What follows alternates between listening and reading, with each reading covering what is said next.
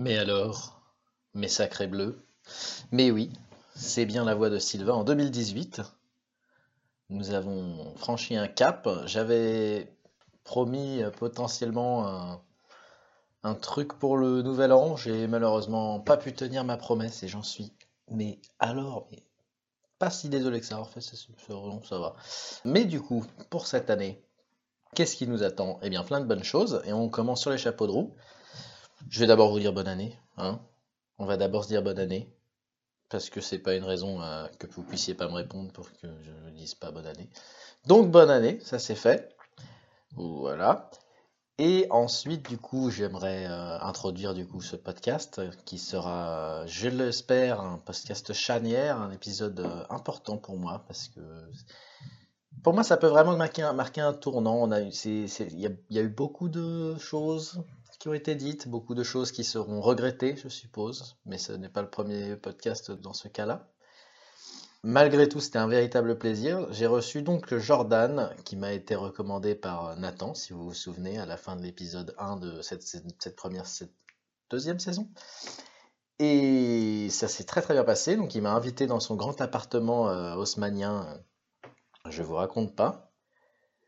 Qui c'est Jordan? Jordan, c'est un ami à Nathan. Euh, ils se sont rencontrés en école de journalisme. Et euh, ils sont restés très bons amis. Moi, je les ai rencontrés ensemble. La première fois que je les ai vus, euh, ils étaient, ils sont toujours copains comme cochons l'un sur l'autre.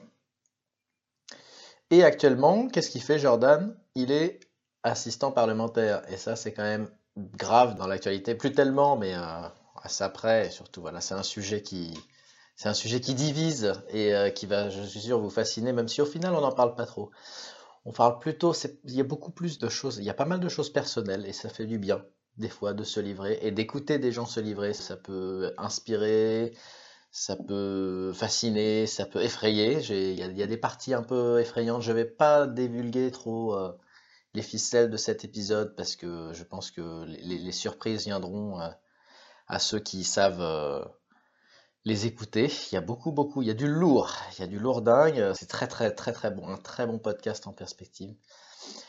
Il y a des grandes révélations sur notre vie privée, il s'emballe, il dérive un tout petit peu dans le spirituel à un moment où il parle de je sais pas quoi, de son cœur ou mon cul comme ça. Bon, c'est, je, je lui laisse ces propos-là et euh, je pense qu'il me laisse les miens concernant un certain, un certain bar euh, dont je voulais parler depuis très longtemps, euh, où je me suis rendu un soir de, de grosses dérives. Donc j'espère que ça va vous plaire. Je vous souhaite encore une formidable année avec, euh, avec Chantilly. Avec, avec- ça fait, en fait, voilà, c'est vraiment un con ce nom de podcast parce que du coup, je peux pas dire avec avec Chantilly. Ouais, va falloir que je change. Bon, écoutez, c'est pas grave. Je vous souhaite une bonne écoute et je vous dis à tout à l'heure pour qu'on fasse un petit débrief de ce qui va se passer euh, dans les prochaines semaines parce que, à mon avis, ça va être bien. On va avoir du, on va, on va avoir du lourd, on va progresser et euh, j'espère que vous êtes euh, préparés à une année de folie avec, avec Chantilly. Là encore, ça, ça fait toujours pas bien. On est live. Bonjour, bonjour Jordan, bonne année. Merci, bonne année à toi. Tu es le premier podcast de l'année 2018. Merci beaucoup. Euh, c'est un podcast euh, original à plusieurs égards. C'est le premier qu'on enregistre chez quelqu'un. Donc maintenant, en 2018, avec Chantilly s'invite chez vous. On fait aussi les anniversaires et les bar mitzvahs. S'il y a des gens que vous aimez pas, par exemple. du coup, on va te présenter en vitesse. Normalement, je te présente dans l'introduction. Mais voilà, c'est ce que j'allais te dire. Euh, Oui. Je sais que tu me présentes dans l'introduction, donc peut-être qu'on peut faire un petit essai ou, ou une expérience avec tes auditeurs, ta communauté, et leur dire, leur demander leur retour sur une voix qu'ils découvrent. Parce que tu, je sais, pour avoir écouté tes autres podcasts, que tu donnes Ouais. quelques détails sur les uns et les autres, que tu as déjà Monsieur, ça interviewés. raconte déjà, il a écouté le podcast. C'est ouais. vrai, mais c'est vrai. Ouais, ouais, d'accord. Et peut-être qu'on peut leur demander de faire une expérience un peu sociale, euh, sociologique, Ouais. qu'est-ce que ça fait quand vous découvrez une voix, en l'occurrence Et vous savez la pas mienne? qui c'est. C'est-à-dire, et du coup, tu veux que je ne, te- je ne dise pas euh, qui tu es euh, Tu vas le dire de toute façon en introduction, mais je- simplement pour leur demander à ta communauté quel Ils est peuvent pas te répondre là. Ils répondront en commentaire. Ils répondront en commentaire, d'accord. Et donc, tu veux qu'ils jugent la voix que tu as euh, Oui. Est-ce qu'ils s'attendaient à avoir une voix comme ça, un ton, euh, une, une liberté, une prise de, de parole comme tu viens de le faire qui est, qui est très originale Parce qu'il y a beaucoup de gens que je dois travailler et tout. Euh, toi, tu es direct là, j'aime beaucoup ça parce que ça veut dire qu'on va pouvoir avoir un échange plus, Tant mieux, je beaucoup plus dynamique. D'ailleurs, j'ai oublié d'ouvrir ton dossier, le dossier énorme que j'ai préparé en 30, Ah oui. 30 minutes, T'as être récupéré tout Si l'historique tu de même- Facebook et Twitter. Je peux même tout. te balancer le dossier que j'ai fait sur Nathan, il est sur mon, il est sur mon bureau aussi. Voilà, alors je crois que tu as 27 ans, 25 ans. 25 ans, tu as, bon déjà, c'est bon. Putain, Ça, j'avais la sur moyenne. Facebook pour, euh, pour le profil qui passe sur Tinder. Ouais. Quand on est plus vieux, on peut euh, viser celles qui sont plus, Plus vieille, plus, ou plus vieilles. Alors, quand on a 27 ans sur Tinder, on peut attaquer celles qui ont 27 ans. Quand Ouais, on a 25, c'est impossible. Alors, Ouais, tu penses, ouais. c'est- marrant. d'accord. Et ouais, tu crois que c'est si... Moi je le pense, j'ai 28 ans, si, j'étais, pour si j'allais sur Tinder, mais bien sûr c'est plus de mon âge, euh, je me mettrais plus jeune, je pense. Parce que j'ai l'impression que les, les, les- ben, notamment celles qui ont 22, 23, que je ciblerais peut-être. T'es passé de l'autre côté. Un mec de 28 balais, euh, oh, le mec, il, Mais quelle image on va donner en même temps, ça me ressemble, mais on commence par, citer, une- euh, il va par Tinder, du. Sartre et tout, fait chier quoi. on commence par Tinder, très bien. C'est toi qui as commencé. On a direct, on parle Non, de l'âge. Mais parlons de Tinder, très bien. Parlons il de faut Tinder, assumer. mais il faut assumer. Il y a un truc qui me passionne avec Tinder. Vas-y. Vraiment. Mais d'une façon générale, très- avec l'amour 2.0, qui utilise l'application. L'amour 2.0. Qui utilise, euh, oui, qui utilise les ça. moyens numériques. C'est très intéressant parce que quand tu discutes avec quelqu'un, alors même que tu n'as que des photos, que tu ne, tra- tu ne discutes avec elle qu'à travers des caractères, qui sont les mêmes pour tous, des smileys parfois ou des, ou des gifs animés, eh bien, quand tu la rencontres, il peut y avoir bien sûr une déception physique, Ouais. mais psychologiquement, mentalement, on retrouve la même personne. Il y a très peu de surprises. C'est-à-dire qu'on Ah est bon? capable de s'exprimer, j'en suis persuadé, on est capable de s'exprimer dans la vraie vie comme on est capable de s'exprimer euh, sur les réseaux sociaux d'un point de vue Mhm. numérique. Et ça, c'est très intéressant à étudier. Ouais. Et tu penses, moi je pense aussi que dans une relation, quand on rencontre une première personne, on joue toujours un rôle. Est-ce que tu penses qu'on s'a- on, on s'a- on joue toujours, on essaie toujours de paraître d'une certaine manière à une personne, on s'en rend peut-être pas compte, on donne des informations et on n'en donne pas d'autres, par exemple. Est-ce que tu crois qu'on essaye aussi, quand on la rencontre pour la première fois, de un peu jouer le rôle qu'on a, qu'on a joué jusqu'à présent euh, en texte? Mais en réalité, dans toutes les situations, on joue des rôles. Des Oui. rôles qui sont différents, mais la vie est un grand théâtre. S'agissant des relations amoureuses, euh, je pense que ne pas perdre la face, c'est Erwin Goffman qui dit ça dans ce, Erwin celui- Goffman, Tu le notes je vais le noter parce que là je suis complètement paumé, mais ne vous inquiétez face, pas les la- auditeurs, je, je- je suis sur le coup, je, vais, je sens que les, les notes de ce podcast vont être immenses. Le mec il a, le mec, il a préparé, il s'est briefé, en fait tu t'es préparé pour ce podcast, là tu es en train de me... J'ai tout écrit, Voilà, je lis les notes. C'est vrai qu'il le voit pas. prendre- Non, non, c'est absolument faux. Mais Non, je, je, pensais je pas témoigner, Tinder. je peux témoigner qu'il y a, priori, priori, il n'y a pas de stickery de nulle part, euh, il Non. fait ça tout seul. On est chez, on est chez lui là en plus. Mais pour Ça, revenir sur Goffman, Goffman, il, il dit- C'est qui déjà Erwin Goffman? Erwin Goffman, c'est un sociologue américain à vérifier il est ou canadien à vérifier s'il est mort ou vivant. Il me semble qu'il est mort, mais qu'importe. Il a écrit toute une série de textes. Qui sont euh, fondateurs pour euh, la sociologie, notamment la sociologie politique, mais sur la, du point de vue socio- sociologique, il part de la face. La face, c'est la valeur positive de sa propre personne qu'on met en jeu dans chacune des relations. Le but, Mhm. c'est de ne pas la perdre, perdre la face, Oh. mais c'est au contraire, c'est au contraire de, de, de la valoriser et dans toutes les situations la valoriser. Alors on la valorise par euh, différents moyens, par différentes méthodes, par différentes techniques. Mhm. Euh, d'un- la meilleure, je crois qu'il prend l'exemple des entretiens d'embauche. S'il Ouais. y a une situation dans laquelle on joue un rôle, c'est bien l'entretien d'embauche. Enfin, je, je veux Oui, dire, euh, Clairement. personne, n'est soi-même. Pour te euh, connaître un peu, je suis pas sûr que tu es comme ça avec nous. Je parle de notre communauté ou Ouais, de, ouais. de tes amis, que tu es en entretien d'embauche. Sinon, je suis pas sûr que tu aurais un boulot. Non. D'ailleurs, est-ce que j'en ai un? Là est la grande question. Là est la grande question. Mais dans, dans les relations amoureuses, c'est pareil. Je crois qu'on met en avant une face, une face, une facette de nous qui est pas toujours vraie. Il y a ceux qui mentent, il y a ceux qui extrapolent. Hmm. Mais je crois que dans tous les cas, on s'invente un rôle. Ouais. Et un rôle différent selon notre interlocuteur, donc. Bien, Il bien parle- entendu. Il parle de ça ou. Bien entendu. Ouais. Et du coup, ça s'applique, euh, on peut appliquer la sociologie de Goffman à Tinder euh, sans problème. Sans problème. Et justement, je, t'en avais peut-être parlé parce qu'on a, on- du coup, on a discuté, on a un peu euh, fait ce podcast, on a organisé ce podcast en quoi Une semaine? Ça fait une semaine que je t'ai Mhm. Proposé de faire ça. Absolument. Et on a discuté un peu, je sais pas si je t'avais parlé, si je pense que je t'avais parlé de, de ce petit rêve que j'avais de faire un, hors-série de ce podcast-là, où j'enregistrais une, euh, une date Tinder, ou euh, non, j'en ai parlé non, t'en as pas parlé. Ah bah écoute, c'est c'est parfait. une très bonne idée. Je t'en parlais. C'est ce- parce que moi je suis très, je suis fasciné. C'est une des choses qui me fascine. Toi, c'est euh, justement le fait. Mais c'est- ça se rejoint un peu, je pense. Et justement, je pense que c'est une expérience qui pourrait prouver, euh, enfin, en tout cas, mettre en expérience euh, ce dont tu parles. C'est que moi, je suis très curieux de. Quand j'ai fait des dates Tinder, et je suis très curieux de voir ce que les autres font. Genre mes amis, quand ils me racontent leur. Je, suis- fasciné, je suis très. C'est un peu, c'est un peu voyeuriste, mais je suis très curieux de voir des gens. euh, comment les gens font les- leur date Tinder de leur côté. J'ai l'impression que tout le monde les fait de différemment. Euh, je suis curieux des expériences passées qu'ont qu'ont mes, qu'ont mes interlocutrices, ju- justement, en général. Je me demande, genre, des fois, elles me disent souvent euh, Ah, t'es super sympa comme mec. Et je me dis Mais qu'est-ce que c'est, les, les genres d'enculés qu'elles ont dû rencontrer avant pour que moi, je suis pas non plus le, le plus sympa des, des, des bonhommes Je pense pas. Mais bon, si ça va, je suis quand même un mec correct. Mais pour que moi, elle me trouve sympa, qu'est-ce que c'est les trous du cul? Et j'ai eu des histoires, du coup. On peut s'en raconter sur un- des, des anecdotes.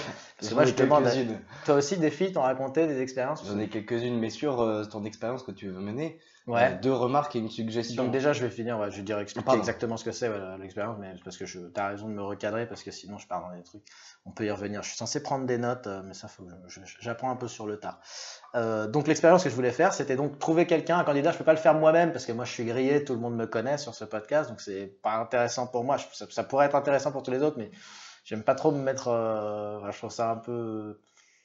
Ouais, c'est peut-être une faiblesse. Je vais y penser, je vais y penser. Mais en gros, voilà, enregistrer une conversation, une première date Tinder, évidemment en en prévenant la personne avant euh, qu'on va s'enregistrer, pour entendre les conversations, comment ça se passe entre deux personnes. Alors forcément, c'est une expérience qui va être différente euh, pour chaque personne, mais c'est toujours intéressant d'en voir une autre euh, comme ça, on pourrait même l'analyser après. Voilà. Donc ça, c'était l'idée que, que je voulais mettre en place, et j'essaie de trouver un volontaire qui restera anonyme du coup pour trouver un autre volontaire sur Tinder qui restera anonyme aussi, juste pour me laisser arriver au début de la, de la date, poser des micros et dire je vous écoute pas les gars, faites ce que vous voulez, je récupère le, je récupère le dictaphone à la fin et, euh, et je mettrai ça sur, euh, sur le podcast euh, et on écouterait ça. À mon avis, ça serait très, très instructif. Du coup, je ne dis pas tout de suite que je suis volontaire, puisque c'est anonyme. Non, voilà. De toute façon, mec, tu t'appelles. Toi, aussi, t'es un peu. Bah, déjà, j'ai pas encore dit ton nom. On peut, on peut biper ton nom encore. Donc, tu voulais dire, pardon. Oui, deux, deux, deux deux remarques. remarques et, et une suggestion. La, la première remarque, c'est que je ne sais pas s'il faut les enregistrer ou pas, et en même temps, c'est mieux de le faire. Parce que ce qui est intéressant dans cette euh, relation, d'abord, c'est parce qu'il y a une, y a multitude de, de- de discussions qui dépendent aussi de, de chaque personne que tu rencontres, et c'est bien de faire plusieurs essais, de, Mhm. faire, euh, de multiplier les gens. De multiplier les, les filles, voire même les mecs, hein, il peut y avoir des discussions Tinder en- entre hommes, et, ça serait tout aussi intéressant. Tout à fait. Mais c'est vrai que enregistrer ces premières conversations qui sont un peu en surface, euh, qui n'ont aucun relief, c'est intéressant. La deuxième remarque que j'ai envie de te dire, c'est que pour mener ces expériences, si tu les mènes toi, il faudra avoir des matchs. Est-ce que tu penses en être capable? Je, moi, je pense en être capable. Je pense pouvoir. J'ai déjà eu une expérience où ça s'est très bien passé et euh, j'avais mis un- une, une première condition, c'était qu'on aille voir le film, euh, le film Grave ensemble. Je sais pas si tu vois le film Grave, c'est un film sur une, euh, c'est un film qui est sorti il y a, il y a un an ou deux sur une fille qui est. Ah non, ça te dit rien? Non. Donc elle est, elle est élevée par un couple de véganes. D'accord. Et elle rejoint sa sœur en école de vétérinaire où, et lors d'un bizutage, elle est forcée de manger de la viande. Et elle développe un goût pour la viande et spécialement la chair humaine et elle devient cannibale en fait. Donc c'est un film, euh, c'est inspiration. Enfin, beaucoup de gens ont comparé la réalisatrice à Gaspard Noé euh, qui a fait euh, Irréversible et des trucs glauques comme ça. Et du coup, je m'étais mis en challenge de trouver, enfin, je m'étais vraiment dit ça, je vais trouver quelqu'un qui voudrait bien venir avec moi voir Grave Hmm. en première date quoi. Et ça s'est très bien passé, j'ai réussi à trouver ça et c'est. Quand tu dis que ça s'est très bien passé, là aussi, moi j'ai plusieurs copains qui, qui ont fait des dates, et quand ils me disent ça s'est très bien passé, qu'est-ce que ça veut dire euh Bah en gros ça s'est que pas. tu peux ça l'expliquer s'est- oui oui tout à fait. En gros ce que je voulais dire par ça s'est très bien passé, ça s'est passé d'une manière beaucoup plus agréable que je ne l'aurais supposé et de- d'une manière beaucoup plus naturelle. J'aurais pu penser. En effet je pense que je, je sais pas euh, ce que j'imaginais qui aurait pu se passer de dramatique au final. On va voir. Elle aurait pu être choquée, trouver ça dégueulasse, mais en fait c'est des c'est des risques qui étaient plus, je pense, euh, peut-être plus, plus improbables que le fait qu'en final on regarde un film et tout se passe bien. Mais tu vois, c'est une fille qui s'attendait pas. à- On rentre dans des détails un peu euh, scabreux. Et Ah la non. suggestion, c'est de, puisque tu voyages, ça te permettra peut-être Ouais. de faire le lien avec, euh, avec euh, d'autres sujets Le qu'on peut lien social, ouais. Mais puisque Tu voyages- l'enregistrer dans plusieurs pays Non, mais tu devrais vraiment euh, enregistrer des, des individus que tu rencontres dans les auberges de jeunesse. On Tout a à cette fait. expérience Mais je- en je- et, ce sont des gens formidables. J'ai envie de le faire, j'ai envie de le faire, c'est juste un peu plus compliqué, je pense, mais j'ai envie vraiment de le faire. C'est pour ça que je suis mobile aussi Mm. dans cette nouvelle euh, saison, c'est pour me permettre de faire ça. euh, en effet, c'est si je me déplace, de pouvoir en effet interviewer. J'ai pas encore, je me sens pas encore à l'aise peut-être d'interviewer des gens euh, pas trop connus, mais euh, ça va venir, ça va venir. Et puis il y a aussi le, problème de trouver un, con- un contexte calme, le contexte d'environnement technique comme qu'on a, comme ici chez toi, tu vois, c'est moins évident on the go. Mais donc ça, oui, oui, faire des, ça, je, je l'envisage euh, totalement. ouais. T'as autre chose à dire sur, sur Tinder? Donc, Non, t'es, au bout du, du bout là? Je suis pas au bout du bout, mais on Non. va pas faire une séquence Ouais, de bilan ouais. sur Tinder. Du coup, on peut quand même dire euh, ton métier, on peut parler de ton métier un tout petit peu, dire euh, parce que c'est intéressant. pas de honte. Tu es assistant parlementaire Absolument. pour un député, du coup, voilà. Une députée, en tout cas. Ah, il précise même le... Ouais. pour une députée, on va dire voilà. On va pas même pas dire le. Le nom ni le parti, et ça sera peut-être aux gens. Ouais, c'est bien comme ça. Mais les gens... Et puis les gens se font pas d'idée sur toi, parce que direct si on disait le parti, les gens diraient ah là là quel. euh, Oui. Tu vois, là c'est bien, tu, tu es un individu euh, tel que tu es, et puis, euh, puis d'ailleurs ça ne définit pas. Je pense qu'on peut être assistant parlementaire de- d'un député qui n'est pas de son parti, tu penses pas? Ça peut arriver, moi- moi-même ça m'est arrivé. Est-ce que tu de connais des gens, ouais, Oui, oui, je, je connais des gens qui sont des opportunistes, qui euh, sont dans des partis qui sont proches des leurs, surtout qu'on est dans une situation particulière où il y a un parti qui a émergé et qui est au centre de la gauche et de la droite, Ouais. c'est la République en marche. Mhm. Pour dire les choses clairement, je connais très bien des attachés parlementaires qui euh, appartiennent soit à la droite, soit à la gauche au départ et qui euh, ont rejoint les rangs de la. République en marche. D'accord, d'accord. Ouais, tout à fait. ouais. Ça, il y en a beaucoup, hein. c'est pas, seulement chez les, chez les assistants parlementaires. Et puis, et puis, encore une fois, il y a des opportunistes, il y a des gens qui, euh, qui, qui sont là simplement pour les opportunités que ça peut apporter parce que c'est un, un métier intéressant, c'est un tremplin intéressant. Mhm. C'est un tremplin potentiel, on est au cœur du pouvoir, on est, Oh, on est on au cœur du pouvoir, euh, c'est- t'as la musique de des House of très Cards, euh, mais c'est vrai, mais, mais c'est la vérité. Et Ouais, on oui, parle de House of j'imagine. Cards, mais ça s'est vachement inspiré des mécanismes et des rouages politiques parce que ça fonctionne aussi comme ça, par des choses très informelles, par du réseau. Il y a des individus qui euh, sont prêts à tout, y compris à renier leurs convictions, pour Ouais. y rentrer. Ouais, ouais, ouais. C'est- c'est- heureusement, c'est pas la grande majorité, j'ose le croire. mais euh, il y en a, il y en a quelques-uns. Ouais, ouais, j'imagine. Je, oui, moi j'en suis persuadé, oui, enfin. D'ailleurs, ouais, du coup, toi, tu fréquentes la- l'Assemblée nationale, toi, tu... Mon bureau est à l'Assemblée nationale. La classe. Absolument. Et c'est c'est agréable de, de- Mhm. de travailler dans un, dans un environnement comme Dans ce celui-là. cadre-là, Parce ouais, qu'on a l'impression d'en faire partie euh, de ce pouvoir. Alors même, et ça me permet de parler du boulot en lui-même, Ouais. qu'on n'en fait pas du tout partie. Ah bon? Quand on est a- assistant parlementaire ou attaché parlementaire ou collaborateur parlementaire, tu vois, il y a tellement de noms que le statut lui-même, ça prouve que le statut lui-même n'est pas défini. Ouais, ouais, Quand on est tout ça, en fait, on est, est- euh, est simplement tout et rien. les, euh, les individus qui sont toujours derrière, derrière le député, derrière la députée, derrière euh, les conseillers, derrière. euh, on est toujours derrière, on est dans un monde clos qui est celui de la politique, mais on est au bas de l'échelle de la politique. Ça, il faut bien que les gens euh, comprennent euh, Mm. aussi. C'est intéressant d'être finalement quasiment, on parlait de la sociologie tout à l'heure, Ouais. dominé dans un monde de dominants. Ça, c'est très intéressant. Oui, oui, d'accord. Parce que pour te parler du métier en, en, en clair, on est conseiller politique, on est conseiller législatif, on écrit les amendements. Voilà. Euh, vous ne décidez pas. décider, décidez ça choses. dépend dans quel C'est ça parti que on se trouve. Est-ce que ça c'est décidé par les députés qui font partie de l'opposition ou Oui, que mais en tant qu'assistant parlementaire, on n'a pas vraiment de rôle décisionnel. on, Ça On dépend. peut conseiller. Bah, ça me permet de préciser une chose tout de suite, c'est qu'il n'y a pas de statut, il n'y a pas non plus de fonction typique, Ouais. au sens où Vous n'avez pas un contrat de travail bien détaillé avec toutes vos tâches. hein. Un attaché parlementaire est défini vraiment par sa relation qu'il entretient avec son député. Un attaché parlementaire fait tout ce que le député ne sait pas faire, ne sait pas faire bien, ne veut pas faire. Ça arrive, les tâches de secrétariat, on le fait tous. Ouais. Et euh, surtout ce qu'il il veut faire aussi, parce que chaque député a son sujet Ouais. de prédilection, l'énergie, euh, les infrastructures, le sport, les, les cultures. Chaque député est divisé en, en, en commissions, chaque Ouais, commission a, a un thème précis, et dans, parmi ces thèmes précis, parmi ce champ d'activité, chaque député a un thème très précis. Eh bien, Et donc, euh, chaque personne fait des réunions sur des sujets qui sont très différentes les unes par rapport aux autres, mais en fonction toujours de l'envie et de la volonté et des compétences de son député. Mais donc, il n'y a pas de. Il n'y a pas d'activité typique, idéale typique de l'attaché parlementaire, ça dépend vraiment de la relation qu'il entretient avec son député, de ce que son député sait faire, ne sait pas faire, hmm. et de, euh, et de son rôle au sein de l'équipe. Et chaque équipe est différente d'une équipe à l'autre. tu m'as un peu, tu m'as un peu perdu. Tu peux poser des questions euh, sur l'Assemblée nationale, sur ce que je fais, Ouais, ouais, sur, du coup, euh, quelle est ma vision des choses. Merci de me guider dans mon propre podcast, mais c'est. Tu peux aussi me demander mon avis là-dessus. hein. Mais mon avis là-dessus, pour l'instant, il est pas très, euh, pas très intéressant. Moi, je sais pas trop du coup quoi en penser. Du coup, quand tu vas au boulot, tu croises des députés, euh, des gens comme ça. Bah, une fois, j'étais dans l'ascenseur entre Éric Ciotti Ouais. et, et Marine Le Pen. Voilà, ça c'est intéressant. Les auditeurs veulent savoir ce qui se, ce qui se dit. euh. J'étais dans l'ascenseur et je me Est-ce suis que dit... t'as pété? Non, non, non, non. je me suis dit, allez, je suis prêt. Pour la France, je suis prêt à mourir maintenant si l'ascenseur lâche. Vraiment. Tu vois, je me suis dit, j'ai regardé au plafond, je me dis, c'est pas grave, si c'est maintenant, il y aura qu'une mort pour la France. quoi. Vous comprendrez peut-être que Jordan, à moins que ce soit un opportuniste, n'est pas attaché parlementaire de Marine Le Pen. Non. Non, ça, pour le coup, je l'aurais refusé. Il y a quand même des limites. Voilà. Mais ça te guide un peu euh, vers ton orientation. Fais très attention, tu te, tu te dévoiles. Oh, je crois qu'il y a la plupart des partis, euh, Peut-être, ouais. Non. Marine Le Pen est une limite. Je la trouve sympa, moi.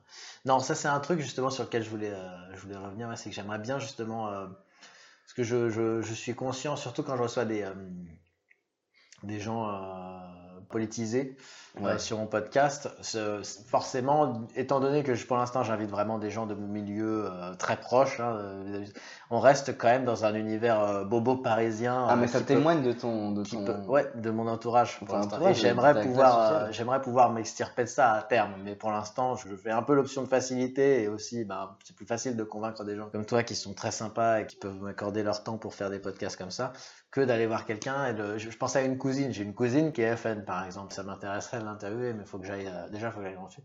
Plus tard, ça fait quand même Ouais. quelques podcasts qui tournent autour de la politique. C'est d'autant plus, c'est un risque, c'est d'autant plus vrai, c'est d'autant plus un risque que j'ai l'impression que tout le monde s'en fout euh, aujourd'hui. On peut euh, de parler de, la... ouais, de parler de politique. Tout le monde hein. s'en fout de la politique et je, je comprends pas pourquoi. C'est vrai. Bah moi, en fait, je disais ça, c'était plus par souci d'impartialité, mais en effet, mon, mon, mon podcast, c'est pas un podcast politique. C'est un podcast où on a des conversations et, euh, et on, on- des fois, du coup, on va parler de politique, surtout quand la personne est politique. Non, bien quoi. sûr. Mais en effet, j'ai pas, j'ai pas vocation à donner euh, sa parole, euh, voilà. Non, non, non, mais dans la société, dans les débats publics, Ouais. j'ai l'impression que vraiment tout le monde s'en fout. Regarde certaines personnes que tu as interviewées, notamment Nathan, qui a toujours été intéressé par le fait politique, par Ouais. la chose politique. Ça ne l'intéresse plus du tout. Non, On ouais. en parle bah, quasiment bah là, on plus. en parle plus. Oh, il ouais, s'amuse un peu quand même. euh. J'ai l'impression qu'on a vécu une année 2017 tellement chargée avec des rebondissements Tout partout. c'était- fait. Même Hollywood n'aurait pas fait mieux, même House of Cards n'aurait pas fait mieux. ouais, on va pas aller jusque-là, il n'y a pas eu de meurtre. euh, Avec tellement de rebondissements Enfin, que les gens s'en T'as foutent. peut-être des infos que je n'ai pas, mais a priori, il n'y a pas eu de poussage euh, sous un train. euh. Non, sans, mais il y a sans eu... spoiler la série. euh. Il y a eu, non. il y a eu des petits, des petits coups politiques, je pense. Il y a eu des poussages sous un canard, ouais. Ouais, ouais, ça a passionné les gens et comme Ouais. euh, quelque Ah chose non, dont on se marré, gave, euh, ouais, ouais. euh, bah voilà, on en a marre. On Ouais, on a saturé, là, c'est bon. Allez, Un peu comme les JO de Sochi. Un peu comme les JO de Sochi. Allez, si je de Sochi, j'en avais rien à branler. Hein.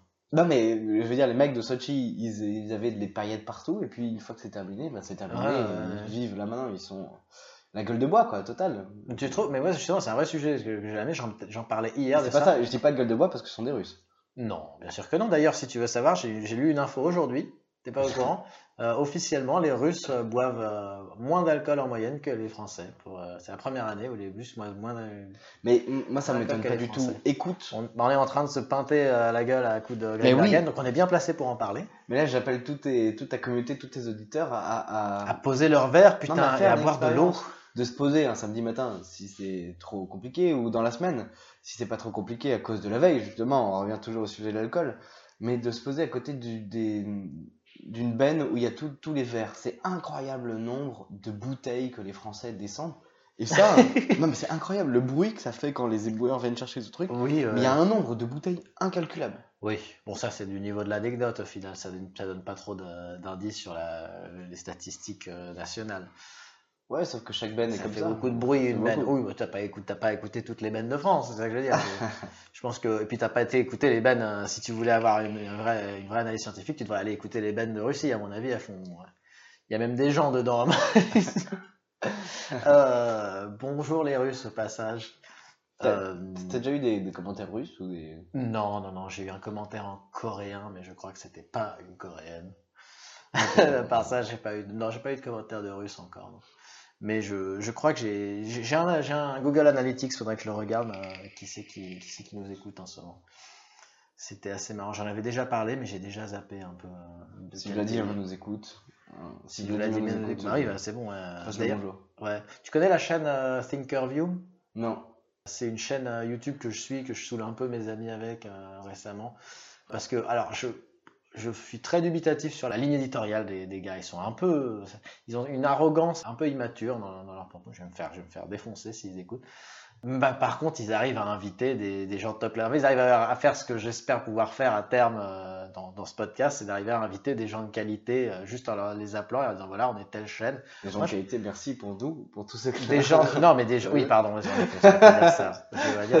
Des gens de notoriété, euh, de notoriété publique, quoi. Ouais. Des, des gens. Ouais, non, mais tout à fait. Mais déjà, en effet, rien que des, des, professeurs d'université ou des, des gens comme ça, j'en ai pas encore eu. Et c'est même pas que je j'essaye pas, c'est que j'ose même pas essayer encore, vu ce que j'ai comme écoute pour l'instant et et vu aussi mon niveau d'expérience. J'aimerais avoir la confiance de me dire, voilà, maintenant j'ai un, j'ai un truc un peu plus de qualité, je suis plus à l'aise, j'arrive à tenir un épisode plus facilement. Et on me dit que je m'améliore euh, d'épisode en épisode, donc je suis conscient que c'est pas c'est pas vain comme quête. Mais on a une blague récurrente dans le podcast où on dit qu'on va un jour, euh, l'objectif c'est qu'un jour on invite Alexandre Astier. Un jour il y aura Alexandre Astier à ta place euh, dans ce podcast. Et du coup ces mecs-là arrivent à faire ça et c'est bluffant parce que du coup ils ont invité Élise Lucet. Donc c'est vraiment une chaîne YouTube, hein. c'est une chaîne YouTube euh, et avec un- une page Facebook où il y a, je sais pas, il doit y avoir, euh, je vais dire des conneries, mais 20 000, ab- allez, 10 000 abonnés. Et ils ont eu euh, Guillaume Meurice, euh, ils, ont, ils ont beaucoup de dignitaires russes, des, des diplomates russes. C'est pour ça que j'y pensais, c'est que ils- là, euh, leur dernier épisode, ils ont eu la directrice de RT, RT France. C'est Russia, ouais. Russia Today euh, en France qui Ouais, vient de lancer sa chaîne de télé. Et donc ils viennent de l'interviewer. Et, euh, et du coup, je l'ai pas encore écouté, mais je sais que mes amis, à chaque fois, ils me supportent pas le, le mec qui pose les questions, les interviews. Il a vraiment, euh, il a une façon de couper la parole euh, pour dire des conneries qui peut être frustrant pour beaucoup d'auditeurs. Et moi, j'en ai fait partie, mais j'arrive à faire abstraction en fait de ça parce que vraiment, ça reste des podcasts de qualité parce qu'ils interviewent des gens et ils vont les interviewer avec une liberté de ton que tu trouves pas clairement pas dans la télévision et des trucs comme ça quoi. Ils vont pouvoir s'adresser. Bah, moi, c'est tout ce que je te souhaite, hein, c'est de continuer. D'abord, quel que soit ton parcours et, et le succès de, de Chantilly, j'espère que ça sera le Ouais. plus grand euh, Ah, le- succès possible. On va avoir Il faudra un- toujours continuer à, à- à donner la parole à des citoyens ordinaires. Moi, c'est Oui. ma conviction profonde et D'accord. Tu fais bien me le dire, je pourrais prendre le melon et dire putain, excuse-moi mais entre Vandame demain et, euh, Et Astier après-demain. et Astier après-demain, non, il faut toujours pas- des. je peux pas placer Jean Daniel quoi. Il faut toujours interviewer des gens de moins bonne qualité, comme. Ouais, ouais, non mais c'est très bien de me reprendre là-dessus. Parce que, parce que ce sont ces gens-là qui ont parfois des histoires euh, très intéressantes à, à, à dire et des histoires ordinaires. Moi, c'est ce que j'aime bien dans ton podcast. Tu t'as dit tout à l'heure que j'en avais écouté quelques-uns, c'est vrai. Et c'est ce- bien ce que j'aimais. Moi, je pensais écouter ça deux secondes, euh, Fais attention, tu tires sur ton câble là. Hum, Pardon. Ça devrait aller. Écouter, euh, je pensais écouter deux secondes, écouter des copains et tout, et je me Mhm. suis pris au jeu parce que c'est vraiment des scènes de vie, des, des photographies, à un moment donné, de, de la vie de quelqu'un euh, qui nous ressemble finalement. Ouais. C'est ce qui fait la force de- aussi de ces interviews-là, et donc il faudra jamais les oublier, Non, tout à fait. Et ce que j'espère, c'est pouvoir arriver à avoir ces conversations avec des. Bah, c'est vrai que ce sera plus vieux parce qu'au final, avec des gens euh, de qualité, on va garder le terme. Mais ceux-là, ils s'invitent, ils s'inventent. ils, ils s'inventent, c'est-à-dire ils s'inventent. C'est-à-dire que ces gens-là, ils ont très bien compris ce qu'on a dit tout à l'heure, euh, le sujet des Ouais. et compagnie. Donc c'est une phase qui est travaillée, très travaillée, Ouais. parce que les questions que tu vas leur poser, on leur a déjà posées. Ouais, réalité. ouais. Pas toutes, parce Parce que, que je te fais confiance. Mais certaines d'entre elles, oui, ils se sont joué un rôle puisqu'ils ont déjà un rôle public. Et de toute façon, ouais, moi, de toute façon, le format de mon podcast, ça n'a jamais été un format interview, comme tu vois, c'est un format conversationnel. On en Ouais. échange de type conversation. Donc, ils pourront pas vraiment se préparer. Et moi-même, je ne peux pas me préparer. Au final, je me prépare pas. J'essaie juste de garder des, plus que des questions, j'essaie de faire des listes de sujets euh, au cas où je, je sature et pouvoir relancer la conversation. Mais à la base, je veux vraiment qu'il y ait un côté, euh, il y a des épisodes où je vais plus parler que la personne que j'invite, quoi. Euh, parce que j'ai vraiment envie que ce soit comme si je venais te rendre visite et qu'on discutait euh, de tout et de rien. Forcément, après, il y a les micros, il y a l'auditoire. On, on va quand même pas euh, s'amuser à se dire, la- se parler du, du, du cake qu'on a fait Ouais. la veille ou des trucs comme ça. Mais moi j'aime bien cette recherche de, de la vérité, la vérité Et- situationnelle, quoi. Voilà, on, discute de la réalité, des choses et d'autres, comme on le ferait de toute façon avec les micros ou sans le micro. Voilà. Je les ai déjà oubliés, à vrai dire. Ouais. Mais puisque la vérité sort de la bouche des bourrés, moi je propose qu'on aille chercher des bières. Tout à fait, je vais mettre une petite pause là pour respirer, c'est important aussi. On est presque à 30 minutes d'entretien, ça Déjà se passe très bien. On a... Ouais, tu trouves que ça va vite Ça va vite, hein. C'est ce que disent beaucoup de gens. ouais. Ça se- toi, ça te semble, toi, quelle la Je vais mettre en pause euh, juste pour qu'on finisse. Ou alors attends, parce que ça peut être intéressant ce que tu dis. Non, ju- juste là, puisqu'on est à 30 minutes et c'est déjà beaucoup, et en même temps ça passait vite, toi, t'as l'impression que ça, ça se passe bien. Moi, je... oui, oui, ça se passe très très bien. Moi, je, au contraire, moi, je le vois, je les vois passer les minutes. euh, bah, j'ai pas l'œil sur le compteur, mais c'est vrai que je, je vis le truc. J'essaie justement d'apprendre à me, à me détendre plus, parce que des fois, du coup, je perds. Des fois, je, vais, je vais être honnête avec toi. Des fois, je perds l'écoute euh, pendant 10 secondes euh, parce que je pense à d'autres trucs, parce que je suis quelqu'un qui a vraiment du mal. Bon, ça c'est peut-être parce que je suis, je suis, mon, mon cerveau il est tourné comme ça, mais j'ai du mal à me concentrer. Sur deux choses en même temps et du coup je me je, me je m'éparpille euh, très vite quoi. C'est un truc que je, je trouve que justement ce podcast peut me permettre de, de travailler. On met en pause et on revient tout de suite, ok? Ok. Et hop, on est reparti. Voilà, donc euh, juste pour qu'on reprenne, pour que je fasse une coupure propre, ouais. on discutait juste avant de, de partir euh, fumer un coup.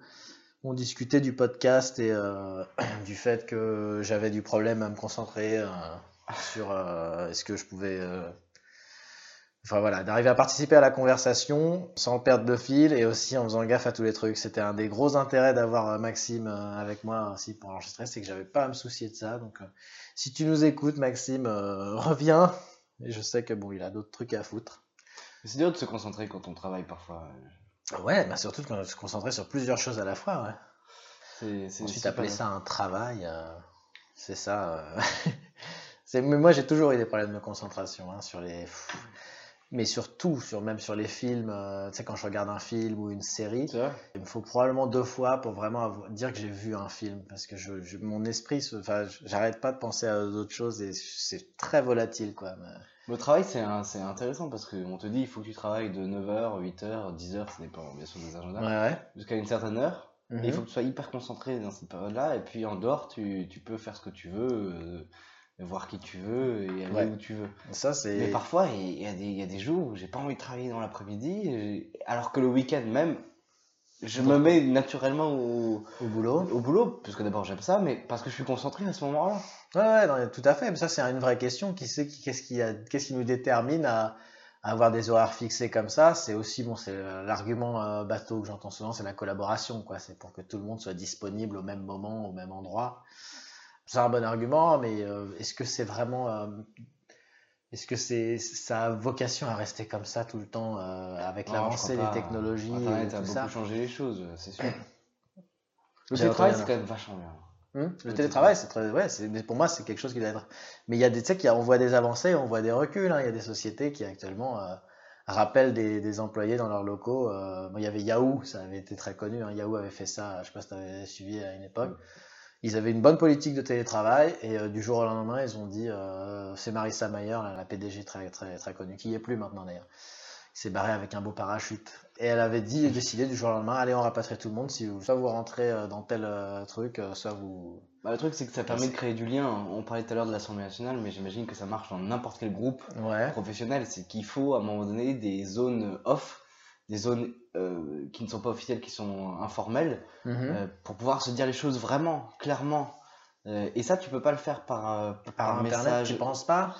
Tu peux le faire par Facebook, mais il faut d'abord, ou même, je sais pas, c'est très compliqué comme, comme, comme, comme, comme discussion et comme Ouais. sujet, mais je, je reste persuadé que quand on se voit, quand on apprend à se connaître et quand on boit des coups après le travail, Ah ouais? ah ouais, je- que ça Ah, crée Moi, du je lien, déteste ça. que ça crée du lien. euh, J'ai l'impression que c'est forcé, moi. J'aime pas. euh, je C'est vrai qu'il y a ça aussi, c'est vrai qu'il y a ça aussi. j'aime pas mélanger ma vie personnelle et ma vie euh, professionnelle. Quand je bosse, je bosse et quand je quand c'est plus l'heure de bosser, je me casse et je vais rencontrer des vrais amis.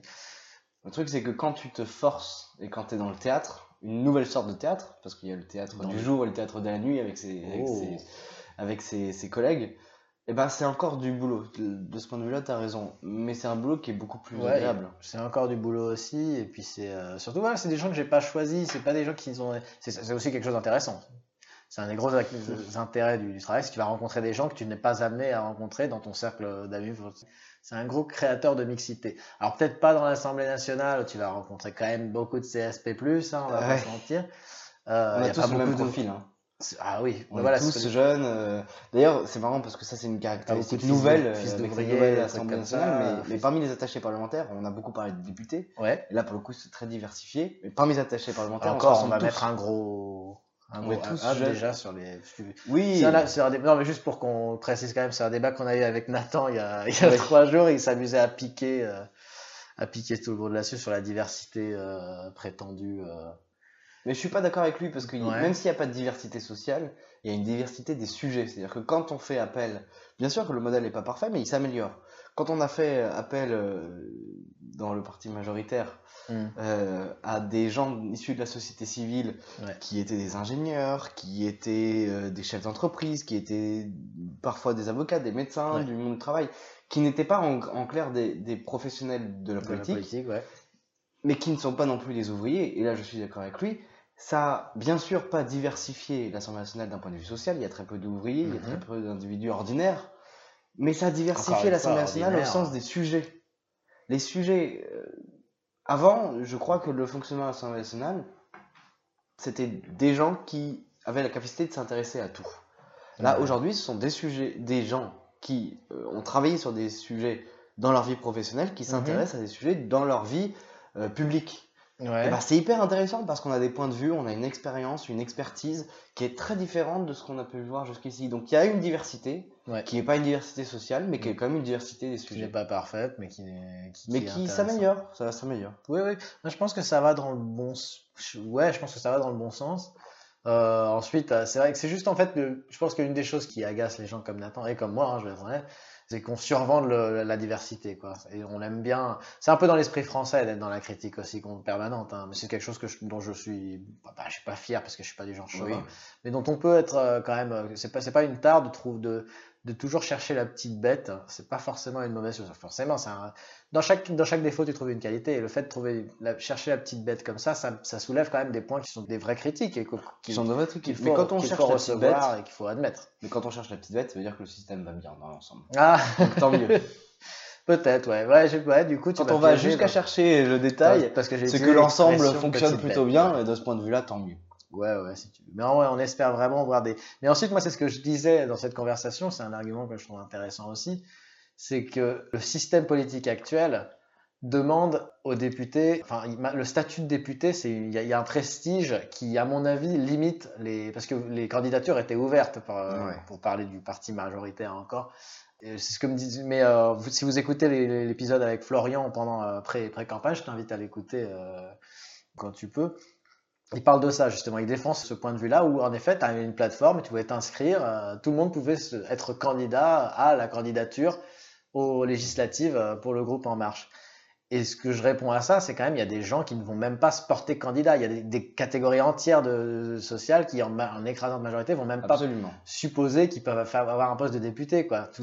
Tu sais, il y a des sociologues qui. euh, Et ça, ça limite le. Il y a des sociologues, en tout cas des politistes dans la science politique, qui ont fait des expériences, qui euh, soutiennent l'idée d'une démocratie participative, Mhm. d'une démocratie euh, Étienne Chouard. notamment, notamment, mais il y en a tellement d'autres, Ouais. notamment du côté des Américains, qui Ouais. soutiennent l'idée d'une démocratie parfaite, euh, essentielle, et qui, du coup, ont fait des expériences. Et certains sociologues ont fait même des expériences à taille réelle, c'est-à-dire que dans une as- assemblée, Mhm. qui n'est pas nationale, mais qui est une assemblée pour l'expérience, ils ont rassemblé des gens avec des points de vue différents, avec des parcours différents, avec des trajectoires différentes, Un avec des panel. profils a un différents. panel représentatif du coup. euh, Représentatif parce que tiré au sort. Et Ouais. on leur a demandé de décider sur un sujet. Un sujet en particulier. mhm. Et ce qui est marrant, c'est que les observations montrent que ce sont toujours les mêmes qui prennent la parole. Que, Ah. même dans cette que même dans cette assemblée, il y a d'un côté ceux qui sont issus de familles favorisées et qui ont eux-mêmes un, un- un- un métier, une situation qui est favorisée par rapport aux autres, qui euh, se mobilisent pour prendre la parole et qui la, et qui, et qui la maintiennent et qui, Ouais. et qui la monopolisent. Je Dans le cadre d'un vote qui influencerait un vote, du coup? Parce que si on parlait d'un vote, tu vois, chacun a une voix, au final. Exactement. Et je parle de ceux qui ont une situation intéressante, je parle aussi des hommes. Je parle aussi des, des hommes qui sont plutôt âgés. Donc, au Hmm. fond, d'un côté, il y a toujours les classes Très sociales favorisées. Non, mais c'est vrai, d'un côté, il y a toujours les classes sociales favorisées qui se mobilisent pour un sujet et qui auront toujours tendance à être ouverts à la chose politique. Et les gens qui sont des classes plutôt défavorisées, les, Populaires. ou ceux qui sont dominés dans la société euh, de, façon classique, Tu je parle d'un point de vue euh, sociologique, avec les, femmes, euh, je parle des jeunes, je parle des gens issus de la diversité ou, ou même de la diversité sociale. Et ben ces gens-là, il y a une espèce de d'auto-démobilisation à pouvoir s'exprimer, alors même que les règles du jeu sont les mêmes pour tous. Ouais, voilà. C'est vrai, c'est voilà ce que je pointe du doigt. Ensuite, est-ce qu'on peut le reprocher? Comment faire autre chose Le tirage au sort a, a cet intérêt-là, mais en effet, ce que tu dis, c'est que même si on tire au sort, Oui. euh, les limites vont se faire d'elles-mêmes. Mais je pense que c'est quand même d'un grand fatalisme. Je pense qu'on peut trouver un, mécanisme qui favorise euh, et que ça vaut le coup de, de se battre pour l'avoir plutôt que de.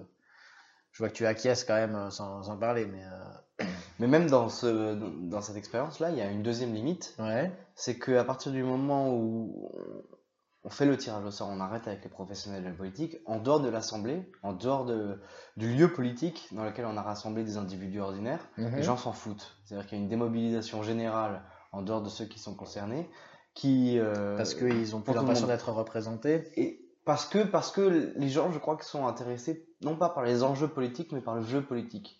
Ils se sont, les médias euh, ont bien aidé à ça, ils se sont Ouais. créés des personnages, des personnages qui sont, qui mènent une lutte de petits chevaux les uns entre les autres. Oh. Mais oui, c'est vrai, qui, qui sont dans une compétition politique, et ça, ça intéresse les gens, la vie des uns, des autres, la compétition, les coups bas, les trucs Oh, comme ça. ouais. À partir du moment où on, et c'est un peu ce qui se passe, ça peut peut-être tragique à la- ça aussi. Je ça peut peut-être très- répondre à ce que à, l'interrogation qu'on a soulevée tout à l'heure. C'est parce qu'on a renouvelé euh, la- l'Assemblée nationale presque pour, euh, enfin pour une grande majorité avec des gens qui n'étaient pas connus, qui viennent de la société civile, qui sont des gens ordinaires, que les gens s'en foutent. C'est parce qu'il n'y a plus de, de personnages. Il n'y a Hmm. plus de personnages. Alors est-ce que les personnages Ouais. vont se construire ou est-ce que ça va rester comme ça? Je, je l'ignore parce que. Oui, parce que ce que disait Nathan, juste pour qu'on. Ouais, c'était un gros argument de Nathan, c'était aussi que personne connaissait euh, les, les- les députés maintenant, parce que personne Bah s'y voilà. intéressait. Nathan est l'exemple typique. C'est parce qu'il ne connaît pas les députés qu'il s'est désintéressé de la chose politique. Là, il doit être en train de piétiner dans ses. Mais c'est vrai. En train d'écouter c'est vrai ce que tu dis, c'est parce qu'il ne connaissait pas, parce qu'il n'avait pas de repères, ce qu'il disait, n'avait pas de personnage, Ouais, que qu'il s'est complètement désintéressé de la chose politique. peut-être. Et c'est un vrai drame. Et ce... Non, ça Non, permet aux députés, notamment auprès de, auprès de qui je travaille, eh ben, de travailler euh, dans la discrétion. On ne demande pas aux députés Ouais. connus, on ne demande pas d'être personnages, on leur demande de travailler sereinement, discrètement. C'est ce qu'ils font en ce moment, tant mieux. Ok, tant mieux, ouais, si on veut. Je te laisse ces propos-là. On va, euh, on va se déplacer parce que bon, on va pas parler politique. euh, Non. On a dit qu'on parlait, on a dit qu'on arrêtait la politique. Là, reprends un verre et puis. euh, Puis donc ouais, tu me disais un truc du coup la dernière fois qu'on s'était vu et que je trouvais intéressant et que du coup je voulais évoquer avec toi. Tu me disais que tu avais des petits problèmes de cœur. Euh, donc euh, pour résumer, je vais quand même introduire la chose parce que c'est un peu chiant pour toi de, de me présenter le truc. Tu m'avais dit que tu avais une, euh, une peut-être Bah, que je vas-y, parle pas du bon du, bon angle qui a qui a un... vous avez un vous avez quelque chose entre vous il se passe quelque chose mais il y a il y a il y a un drame il y a un drame shakespearien euh, derrière tout ça et euh, ça, ça me paraît assez intéressant en effet comme angle pour discuter parce que je peux je sais que je peux avoir des, des très bons je peux être de très bons conseils de ce point de vue je peux pas trop parler de ma vie privée parce qu'elle est un peu tu en sais quelque chose mais celle-là je vais pas parce que c'est elle est, elle est, elle c'est un, c'est un vrai bordel aussi Mm. je vais pas parler de ma vie privée, je vais couper en disant. je vais pas parler de ma vie privée, mais, euh, mais toi, du coup, vas-y, parle-nous de ta vie privée. Bah, le problème dont tu parles, c'est pas un problème si ce n'est que c'est l'amour. Donc l'amour est de toute façon toujours un problème, ça c'est vrai. Ah bon? Mais je voulais peut être une solution. parler de ce sujet-là parce que quand on fait un portrait, il faut pas simplement voir les gens en fonction de ce qu'ils font. On a parlé de l'Assemblée nationale, des choses comme ça, de parcours, mais en fonction de ce qu'ils sont. Et en ce moment, je suis amoureux.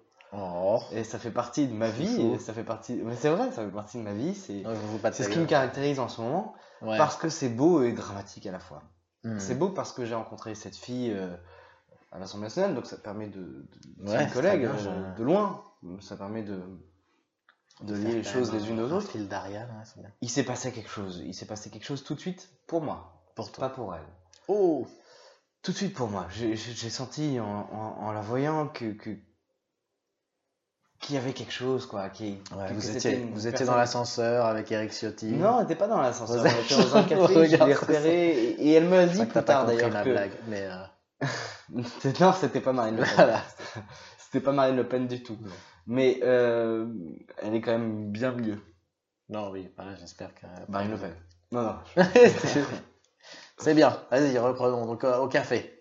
Et, et on s'est fameux dans un café, café, euh. il y avait tu sais, des, des groupes qui se sont créés les uns par rapport aux autres et tout. Et nous, on- pendant l'été, c'était les premiers mois euh, de la législature.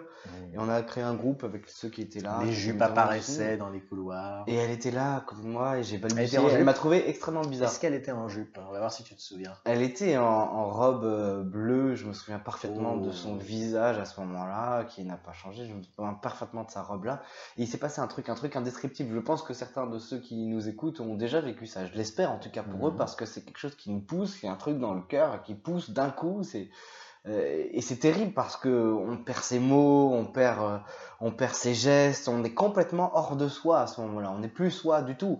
Et d'ailleurs, elle l'a ressenti et elle m'a trouvé très étrange. Elle me l'a dit plus tard. Oui, on te trouve Et- très souvent très étrange la première Et elle m'a poussé à faire des choses très étranges. Pendant des semaines, je lui ai écrit des lettres de façon anonyme que j'ai déposées dans ses casiers, dans le casier de sa, de sa, de sa députée, en tout cas de celle de son employeur pour celle pour qui elle travaille. Des lettres anonymes. Adressé à elle. Parce que le grand drame de cette histoire, et je dis bien que c'est un drame puisque ça nous sépare en même temps que ça nous lie, c'est qu'elle a un copain depuis des Voilà. années maintenant. Elle a un copain depuis des années, et je sais pas si c'est la force des habitudes, l'amour euh, pour la routine, euh, qui fait que elle n'est pas prête à s'en séparer. Et ils ont quelques projets ensemble. Vous imaginez bien depuis 7 ans quels sont, peuvent être les projets de s'installer ensemble, Voilà, oui, de 7 vivre ans. quelque chose. Mais je crois qu'elle ne l'aime plus du tout. Elle aime la situation dans laquelle elle se trouve, qui est une situation confortable, Ouais. mais je ne suis pas sûr qu'elle aime lui. Et je crois que je lui apporte ce que lui ne lui apportait plus. Et donc ce que je lui apporte, c'est C'est dur. Vas-y. ce que je lui apporte, c'est c'est une Je véritable. dis humblement, mais je, je crois que c'est une certaine passion que je ressens moi pleinement, entièrement. Pendant des semaines, je écrit euh, des lettres euh, anonymes. Ça, c'est beau. Et le contenu, on peut en parler? C'était euh, plutôt. Où je dévoilais mon cœur avec des mots, même si les mots ne sont jamais suffisants quand il s'agit du cœur et des sentiments. Mais j'essayais de mettre des mots sur ce que je ressentais pour elle. Rien qu'en la voyant, rien qu'en l'apercevant, mon cœur battait si fort que j'avais besoin d'écrire. C'est ma plume qui, et c'est mon pleur qui, mon, mon cœur qui guidait ma pleure. Mais voilà, quand je dis pleure, euh, C'est ton cœur. de la C'est ton cœur qui qui qui qui t'inspirait. guidait la plume, Qui c'était pas tellement les mots. Et notre histoire, elle est, elle est belle parce qu'elle est faite de coïncidences. Je te donne euh, une anecdote. Ouais. Je, je préviens quand même mes auditeurs, on n'est pas du tout chez Drucker, on est toujours sur Avec Chantilly, euh, mais euh, ça se passe très bien. Mais je te donne une anecdote. C'est que la première coïnci- coïncidence, et qui a généré toutes les choses qui se sont passées ensuite, c'était que parmi l'une des, je crois que la deuxième ou la troisième, l'une des lettres que j'ai que j'ai que je lui ai écrites, je lui ai dit si tu, je la vous voyez dans les lettres, mais si euh, vous êtes sensible à Parce ce que c'était adressé à la députée, euh, donc Non, je mettais son nom. Je, tu t'es dit au cas où je prenais le soin de mettre son nom et de, et de ne pas écrire à la main, de, de les imprimer. Ensuite, j'ai écrit les lettres parce que on a continué à Et s'écrire. tu savais que c'était elle qui récupérait les lettres forcément Oui, absolument, parce qu'on le fait tous. Puis il y avait le petit côté risque, euh, non? Oui, c'est agréable aussi. ça, ouais. ouais. Et tu risques, tu, tu crois pas si bien dire. Je lui ai écrit si vous pensez être sensible à ces messages et que vous avez peut-être envie de, dévol- de, de découvrir qui se cache derrière ces mots, C'est bon, on dirait du Boris Vian. eh bien, mettez des, un vêtement rouge demain. Elle l'a Ah, fait le lendemain, des escarpins rouges. Je me souviendrai toute ma vie quand je l'ai découverte avec ses, ses chaussures. Des loups-boutins à 15 Alors même qu'elle n'avait pas reçu la lettre. Je m'étais Oh, le risque, tu en as parlé. tin, tin. Elle avait le risque, tu en as parlé. Elle l'avait mis dans une dans, dans une, dans une case. Qui... J'avais mis la lettre dans une case qui n'était pas la sienne parce que j'étais Oh. très flippé et tout. Et j'allais déposer comme un, comme un gosse et je, je, je- je- je rentrais dans, dans mon bureau. Oh C'était terrible. Et je me suis trompé de case à ce moment-là. Et Et il se elle a mis des des chaussures de rouges qui n'est pas ordinaire. Non, non, pas de cul, de cœur. Non, je sais, je raconte, c'est c'est une expression que j'utilise. histoire Moi, je suis pas un cul à prendre, je suis un cœur à prendre. C'est beau.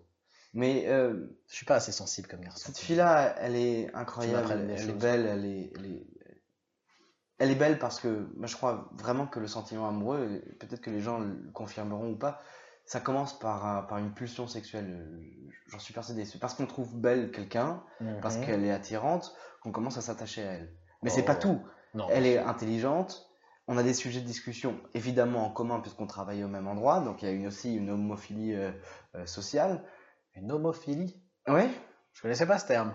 Une homophilie sociale entre elle et moi. Je mais vais googler elle est ça surtout ce soir. incroyable. Elle a un truc dans le regard qui, qui, qui est absolument. Eh ben, mon grand, mon salaud. Et tu sais, je, je n'arrête pas de parler d'elle. Mais c'est. Honnêtement, je te le dis entre toi et moi, je crois que je ne te l'ai pas dit jusqu'ici. Mais je te le dis en, en te regardant dans les yeux. Je confirme. Je, Non, c'est important pour les auditeurs. je crois que C'est mon grand amour. Ouais. Ouais. Parce que c'est l'amour qui sublime ma vie et qui le saccage. Parce que c'est l'amour avec lequel, euh, puisque notre situation est compliquée et qu'elle est Merde, impossible, on est rentré dans un truc vachement profond. Je m'étais pas préparé à avoir ce genre de conversation. là. qui me rend léger et qui me fait couler à la fois, qui me rend triste et heureux euh, en même temps. Ouais. C'est terrible comme situation. Je sais pas, peut-être que tu peux en parler à tes auditeurs. Est-ce que tu as déjà vécu cette situation où tu ressens des choses complètement contradictoires? Je crois pas, non. Je Où suis tu es heureux de la voir et en même temps euh, tu la détestes et, et tu l'aimes et tu as envie de courir dans tout Paris pour la retrouver et tu as envie de, de tout courir Paris encore une fois pour, pour, pour, pour en échapper. C'est très étrange. En Ouais. fait, je pense que tous les Je mots vais être compliqués, avec toi, non, pour quand même. euh, non, je pense pas avoir ressenti ça. mais je pense que tous les mots compliqués, Je suis très curieux de ressentir ça. ça viendra. Mais je pense que tous les mots compliqués qu'on peut Enfin, je sais pas si je devrais te remercier d'ailleurs. Mais vraiment, tous les mots sont, peuvent être compliqués, tous les mots compliqués qu'on peut utiliser, ça ne sera jamais aussi simple qu'un simple euh, je l'aime. Et ça suffit parce que c'est- il n'y a pas besoin d'expliquer quand on aime quelqu'un, eh bien le cœur a ses raisons que la raison ignore, tout simplement. C'est beau ça, c'est de toi? Non, non, Je de. Musset, je crois. Ah ouais? Peut-être. Fais gaffe, hein, parce qu'il y a des gens qui te checkent. Hein. Moi.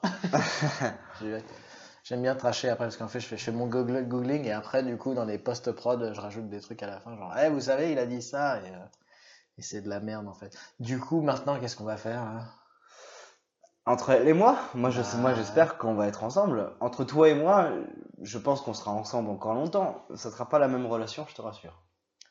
Ouais, voilà, c'est ça. Mais pour l'instant, vous avez toujours une relation, du coup. hein. Euh, c'est distant, c'est le contact à la distance. Parce que du coup, est-ce que... Mary, tiens, ça c'est le, pour la définition du journalisme, et les gens peuvent vérifier, je suis sûr de moi, le contact à la distance. Parce que Ouais. tu ne l'as pas précisé à tes auditeurs, mais je suis un ancien journaliste, j'ai rencontré Nathan Oui. que tu as interviewé. Voilà, en école de Euh, journalisme, ouais. En école de journalisme. Je le contact à la distance. Et ben c'est c'est ce qui se passe entre elle et moi, c'est le contact à la distance. Mais est-ce qu'elle a réciprocité ses, ses, ses sentiments un minimum? Parce que sinon, là, tu te fais des... Elle l'a prouvé. Et je te parlais de coïncidence tout à l'heure. Il y a, on on s'était pas parlé pendant plusieurs jours parce que j'avais décidé d'en, terminer parce que cette situation est, est pas est pas soutenable pour moi. Ouais. Et elle l'a prouvé parce qu'elle m'a répondu par une lettre, aux nombreuses lettres que je lui ai écrites. Et au moment, elle est venue chez moi sans rien me dire, elle a pris le métro sans rien m'écrire. Et au moment où elle était en bas, elle a déposé une lettre, je lui ai écrit le premier message depuis cinq jours. Ce qui fait que on était en phase. Elle était chez moi, en bas de chez moi, en train de me déposer une lettre. Et à ce moment-là même, je lui écrivais le premier message lui disant que je pensais à elle. Ah ouais, bon, là, C'est une coïncidence folle. Coïncidence, ouais. Et à tel point qu'elle n'a pas su trop quoi répondre. Et je suis, elle m'a dit qu'elle était là, qu'elle n'était pas vraiment là. Et elle m'a pas dit où elle allait, si elle rentrait ou pas. Je suis descendu illico presto. Je peux dire que je suis pas sorti du lit euh, depuis que je m'étais fait crier par ma mère en train de me branler. Enfin, c'était terrible. Ouais, Je ouais. suis pas sorti aussi vite du lit de, comme Ouais. ça. Je suis sorti directement, j'ai mis mon manteau, je suis sorti et j'étais la rejoindre dans un bar alors même qu'elle ne m'avait pas prévenu, qu'elle m'avait pas dit où elle était, mais je savais où elle était, je le sentais et c'est ça euh, qui nous caractérise. C'est que euh, on est proches l'un à l'autre parce que on s'aime sans se parler. On s'apprécie. Mais t'es sûr de Sans toi discuter. Comment tu sais ça? Tu juste, t'es juste à la t'es t'es persuadé de ça Il y a un truc qu'on sent, on a... on peut pas le dire par des mots parce que c'est trop compliqué, ça dépasse même le, le verbe. Il y a Ouais. des trucs qu'on sent avec le cœur, il y a des trucs qu'on sent avec le cœur. Et c'est un, c'est un organe formidable, le cœur.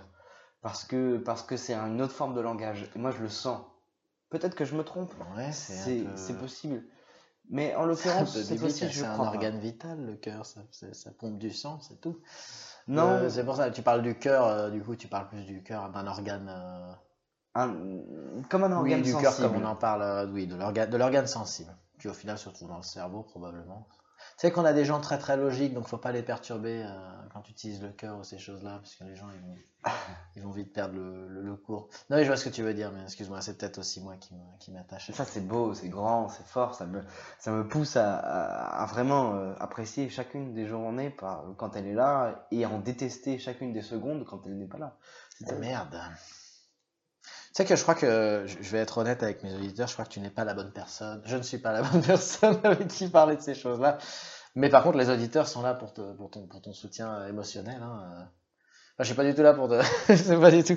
Je veux pas avoir l'air péjoratif en disant ça. Mais c'est en effet, c'est très intéressant ce que tu, ce que tu nous, ce que tu nous communiques là. Malheureusement, moi, j'ai pas. euh, J'aimerais pouvoir participer à cette conversation, mais je suis quelqu'un. J'ai l'impression d'être un- quelqu'un qui a peu de sentiments encore maintenant. Je sais, c'est un peu tragique de dire ça. Bah, c'est triste pour toi, mais ça J'ai- t'est jamais arrivé d'être euh, attaché et pris par quelqu'un au point de regarder à quel point, elle est- enfin, quand est-ce qu'elle est connectée, savoir si elle a bien répondu à ton Euh, message. alors ça, si, si, je vais être honnête, bien sûr. mais pour moi, ça c'est une obsession plus malsaine. J'ai trouvé ça plus malsain que j'essayais de mitiger ces, ces pulsions-là qui me paraissaient pas pas rationnelles et pas saines euh, à terme, quoi. Du coup, je les ai jamais vraiment, euh, je les ai jamais vraiment qualifiés euh, de, ouais, d'amour, de ces choses-là. Plus d'obsession. Mais c'est rare, mais j'espère que tu tomberas là-dessus, comme Nathan ouais. est tombé là-dessus. euh, Oui, tout à fait. On tombe là-dessus. C'est vrai vrai que lui, putain, le salaud, faudrait en parler parce que lui aussi là, euh, ce qu'il vit, bon, on va pas parler pour lui. On fera peut-être une émission spéciale amour. Ah ouais. Avec les amours déçus, les amours réussis. Ah, ça va passionner les gens. non, je dis pas du tout ça. En plus, je dis pas ça. Moi, c'est c'est tous Ah, les mais- sujets m'intéressent. Franchement, Sylvain, En plus. la vie, le sexe, l'amour, la mort, c'est tout ce qu'on a en commun. Tous. C'est vrai. C'est les grands sujets. Il y a des gens, ils ont pas. Non, je suis désolé, il y a des gens, ils ont pas d'amour. Et MSN, il y a quelques, années. Bien sûr. Et la drogue.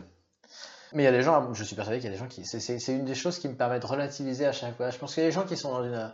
Il y a beaucoup de gens qui sont un peu. euh, Parce que je l'ai été, donc c'est pour ça que je peux dire qu'il y en a beaucoup. qui sont un peu. euh, Peut-être frustrés par leur situation euh, amoureuse, euh, sentimentale. Juste genre, des gens qui se sont fait larguer ou, euh, des gens euh, qui se sont fait tromper ou des choses comme ça.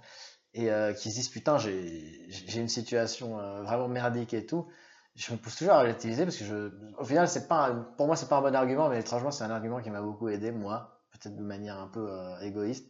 C'est de penser qu'il y a des gens c'est de, me comparer en fait. Je pense qu'il y a des gens qui vivent dans une solitude qui n'ont jamais même une seule relation de leur vie quoi et donc c'est pour ça que j'y pensais quand tu me disais euh, qu'est-ce qu'on a en commun je pense qu'il y a des gens qui, qui ont très peu d'amour euh, dans, toute leur vie. Euh, L'amour, ils n'ont pas en commun avec nous.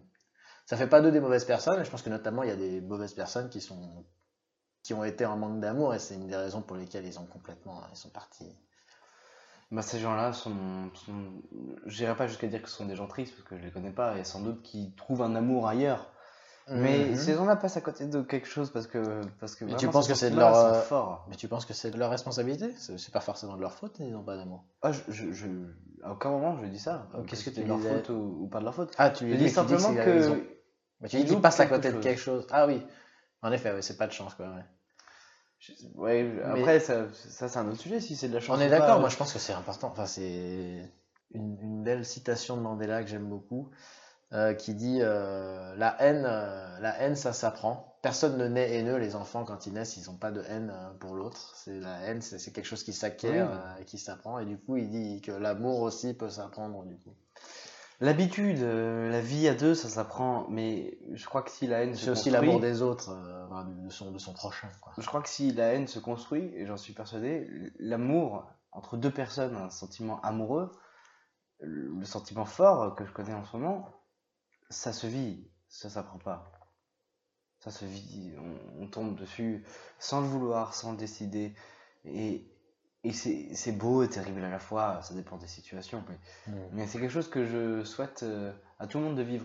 Mais on parlait des, des individus tout à l'heure qui euh, ne connaissent pas cet amour et qui probablement, peut-être, ne le connaîtront jamais. Je pensais à Xavier Dupont de Ligonnès notamment. Je crois que ça se, Vas-y, continue. je crois que ça se provoque aussi, parce que pour rencontrer l'amour, il faut rencontrer des gens. Et pour rencontrer des gens, il faut multiplier les rencontres. Il faut sortir, euh, aller dans des euh, endroits comme aller dans des Sun endroits- City, on crée son réseau social. Je mettrai les liens en commentaire. On crée créer son ce réseau social. social. C'est des boîtes échangistes. c'est une blague. Le masque. Et... oui, c'est bien fait, s'il relance. Le masque, Et euh, chandelle, Et les chandelles, les ouais, tout à fait. Je compte, euh, je recherche des volontaires pour euh, m'aider à explorer ces lieux. euh. Mais t'es pas obligé de baiser dans ces lieux. hein. Non, justement, mais t'es obligé d'y aller en couple. Et tu peux y aller en couple gay, ça c'est intéressant ça. Bah, euh, moi j'ai été dans des boîtes gays, mais Non, dans les non. clubs échéangistes, non, tu peux pas y aller. en- Échangiste. Il y a des alors Hétérosexuel, est-ce que tu peux y aller Enfin, euh, Hmm. connu comme étant hétérosexuel. Alors, d'après un, ami qui a beaucoup étudié la question, c'est plutôt l'inverse. Il y a des clubs gays où des fois ils autorisent les hétéros à venir. Ah, Les, euh, les boîtes échangistes euh, hétéros, en général, non, c'est. tu rentres soit en couple, homme-femme, soit en femme seule. Ils prennent même pas les hommes seuls, quoi. Parce qu'ils veulent garder un ratio féminin euh, au moins égal à égal, voire féminin supérieur à, à masculin. Je pense, sinon, à mon avis, il, y a- il doit y avoir certains où ils laissent rentrer les mecs pour des sommes. euh, les mecs seuls pour des sommes absolument. euh, mais j'essaierai d'aller un jour, euh, ne serait-ce que pour l'expérience. Exactement, moi c'est ce que je compte faire. vis pour l'expérience, quoi, tu vois. Mais putain, mais voilà, c'est ça dont Pas je pour, pas pour pratiquer, on est d'accord, pour voir.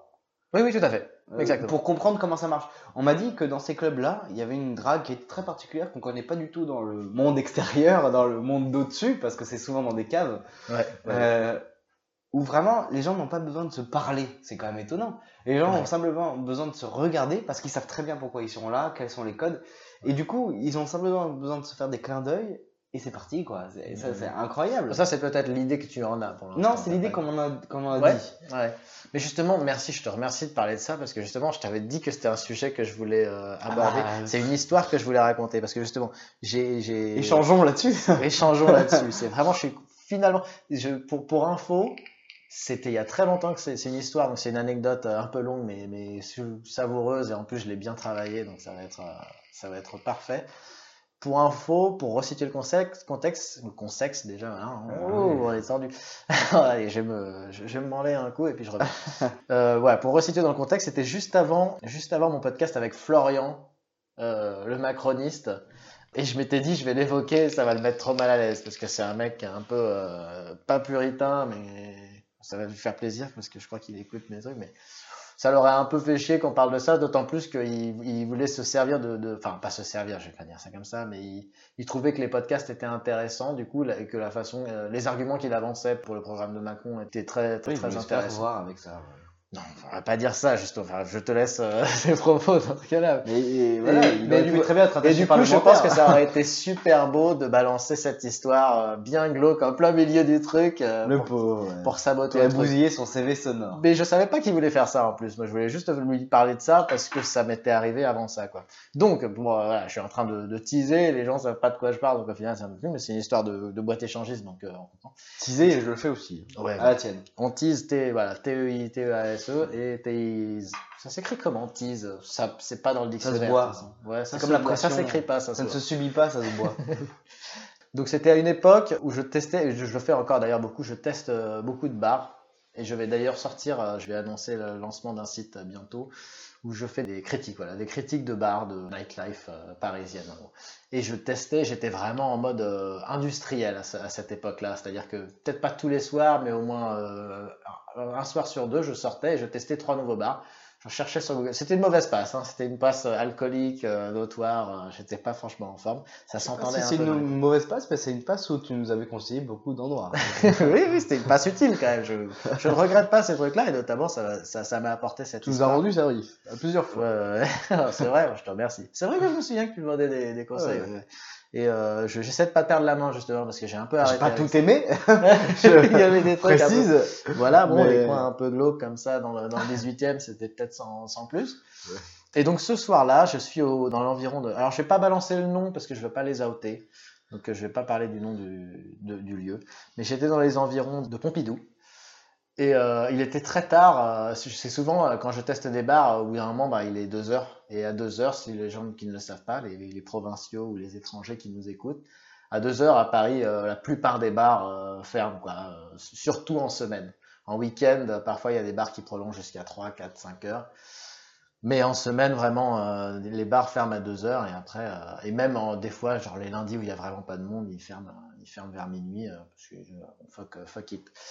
Et donc, je suis dans cette situation-là, je recherche, et donc ce que je fais, ma, ma, ma méthode à l'époque, c'était vraiment, je, je me géolocalise sur Google Maps et je recherche bar dans, dans, le, dans le coin et je Je regarde. que tu as une application comme ça pour trouver les pains pas chers aussi. Parce qu'il y avait les Euh, deux critères. Ouais, peut-être, j'avais ça, ouais. Non, non, les ça, bars que tu ne connaissais pas et puis les pains pas chers. Je Ouais. Mister machin. Ah, peut-être, putain, à une époque, ouais, ouais, peut-être, ouais. Mais ça, j'avais, j'avais lâché très vite parce qu'au final, t'as vite fait le tour des, des trucs qu'ils mettent en avant, malheureusement. Euh, non, non, c'était une époque où vraiment je me fiais. Parce que, je- au final, les bières, les prix, c'était pas un problème. Parce que je roulais sur la putain de thune à l'époque. Bon, pas tant que ça non plus, mais La Ça grand-mère allait. était morte. ça allait. L'héritage. Mais à côté de ça, j'étais, j'étais très triste. C'est vraiment le, le- voilà, c'est first world problem, euh, exemple, le truc. Et du coup, je, je recherche euh, les bars aux alentours comme ça, et ça me dresse en gros, quand je tape bar dans Google Maps autour de moi, ça me dresse une liste, et je regarde ceux qui ont une note de 4, à 4 ou plus. Voilà, je balance, je suis, je suis comme ça, je suis sympa, les auditeurs, je vous donne mon, truc, c'est un truc absolument bateau, mais ça marche plutôt bien. Faut, après, faut juste, bah, des fois, on va tomber sur des trucs euh, pas cool. Et là, du coup, je me suis dit, ah tiens, c'est sympa, cet endroit-là, euh, c'est ouvert après deux heures. Et c'est très bien noté, genre 4. euh, Du coup, je commence à regarder les commentaires. Pour savoir, je suis bien éméché, parce qu'à 2 heures, quand je regarde à 2 heures, c'est que j'ai déjà bu euh, mes, mes 5 pintes euh, réglementaires et mon verre de whisky.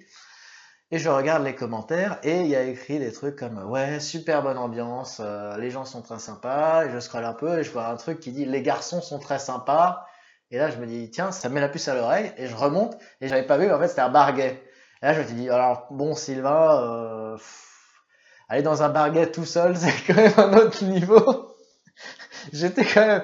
Et ça avait l'air d'être. euh, Ça avait juste l'air d'être un bar gay, honnêtement.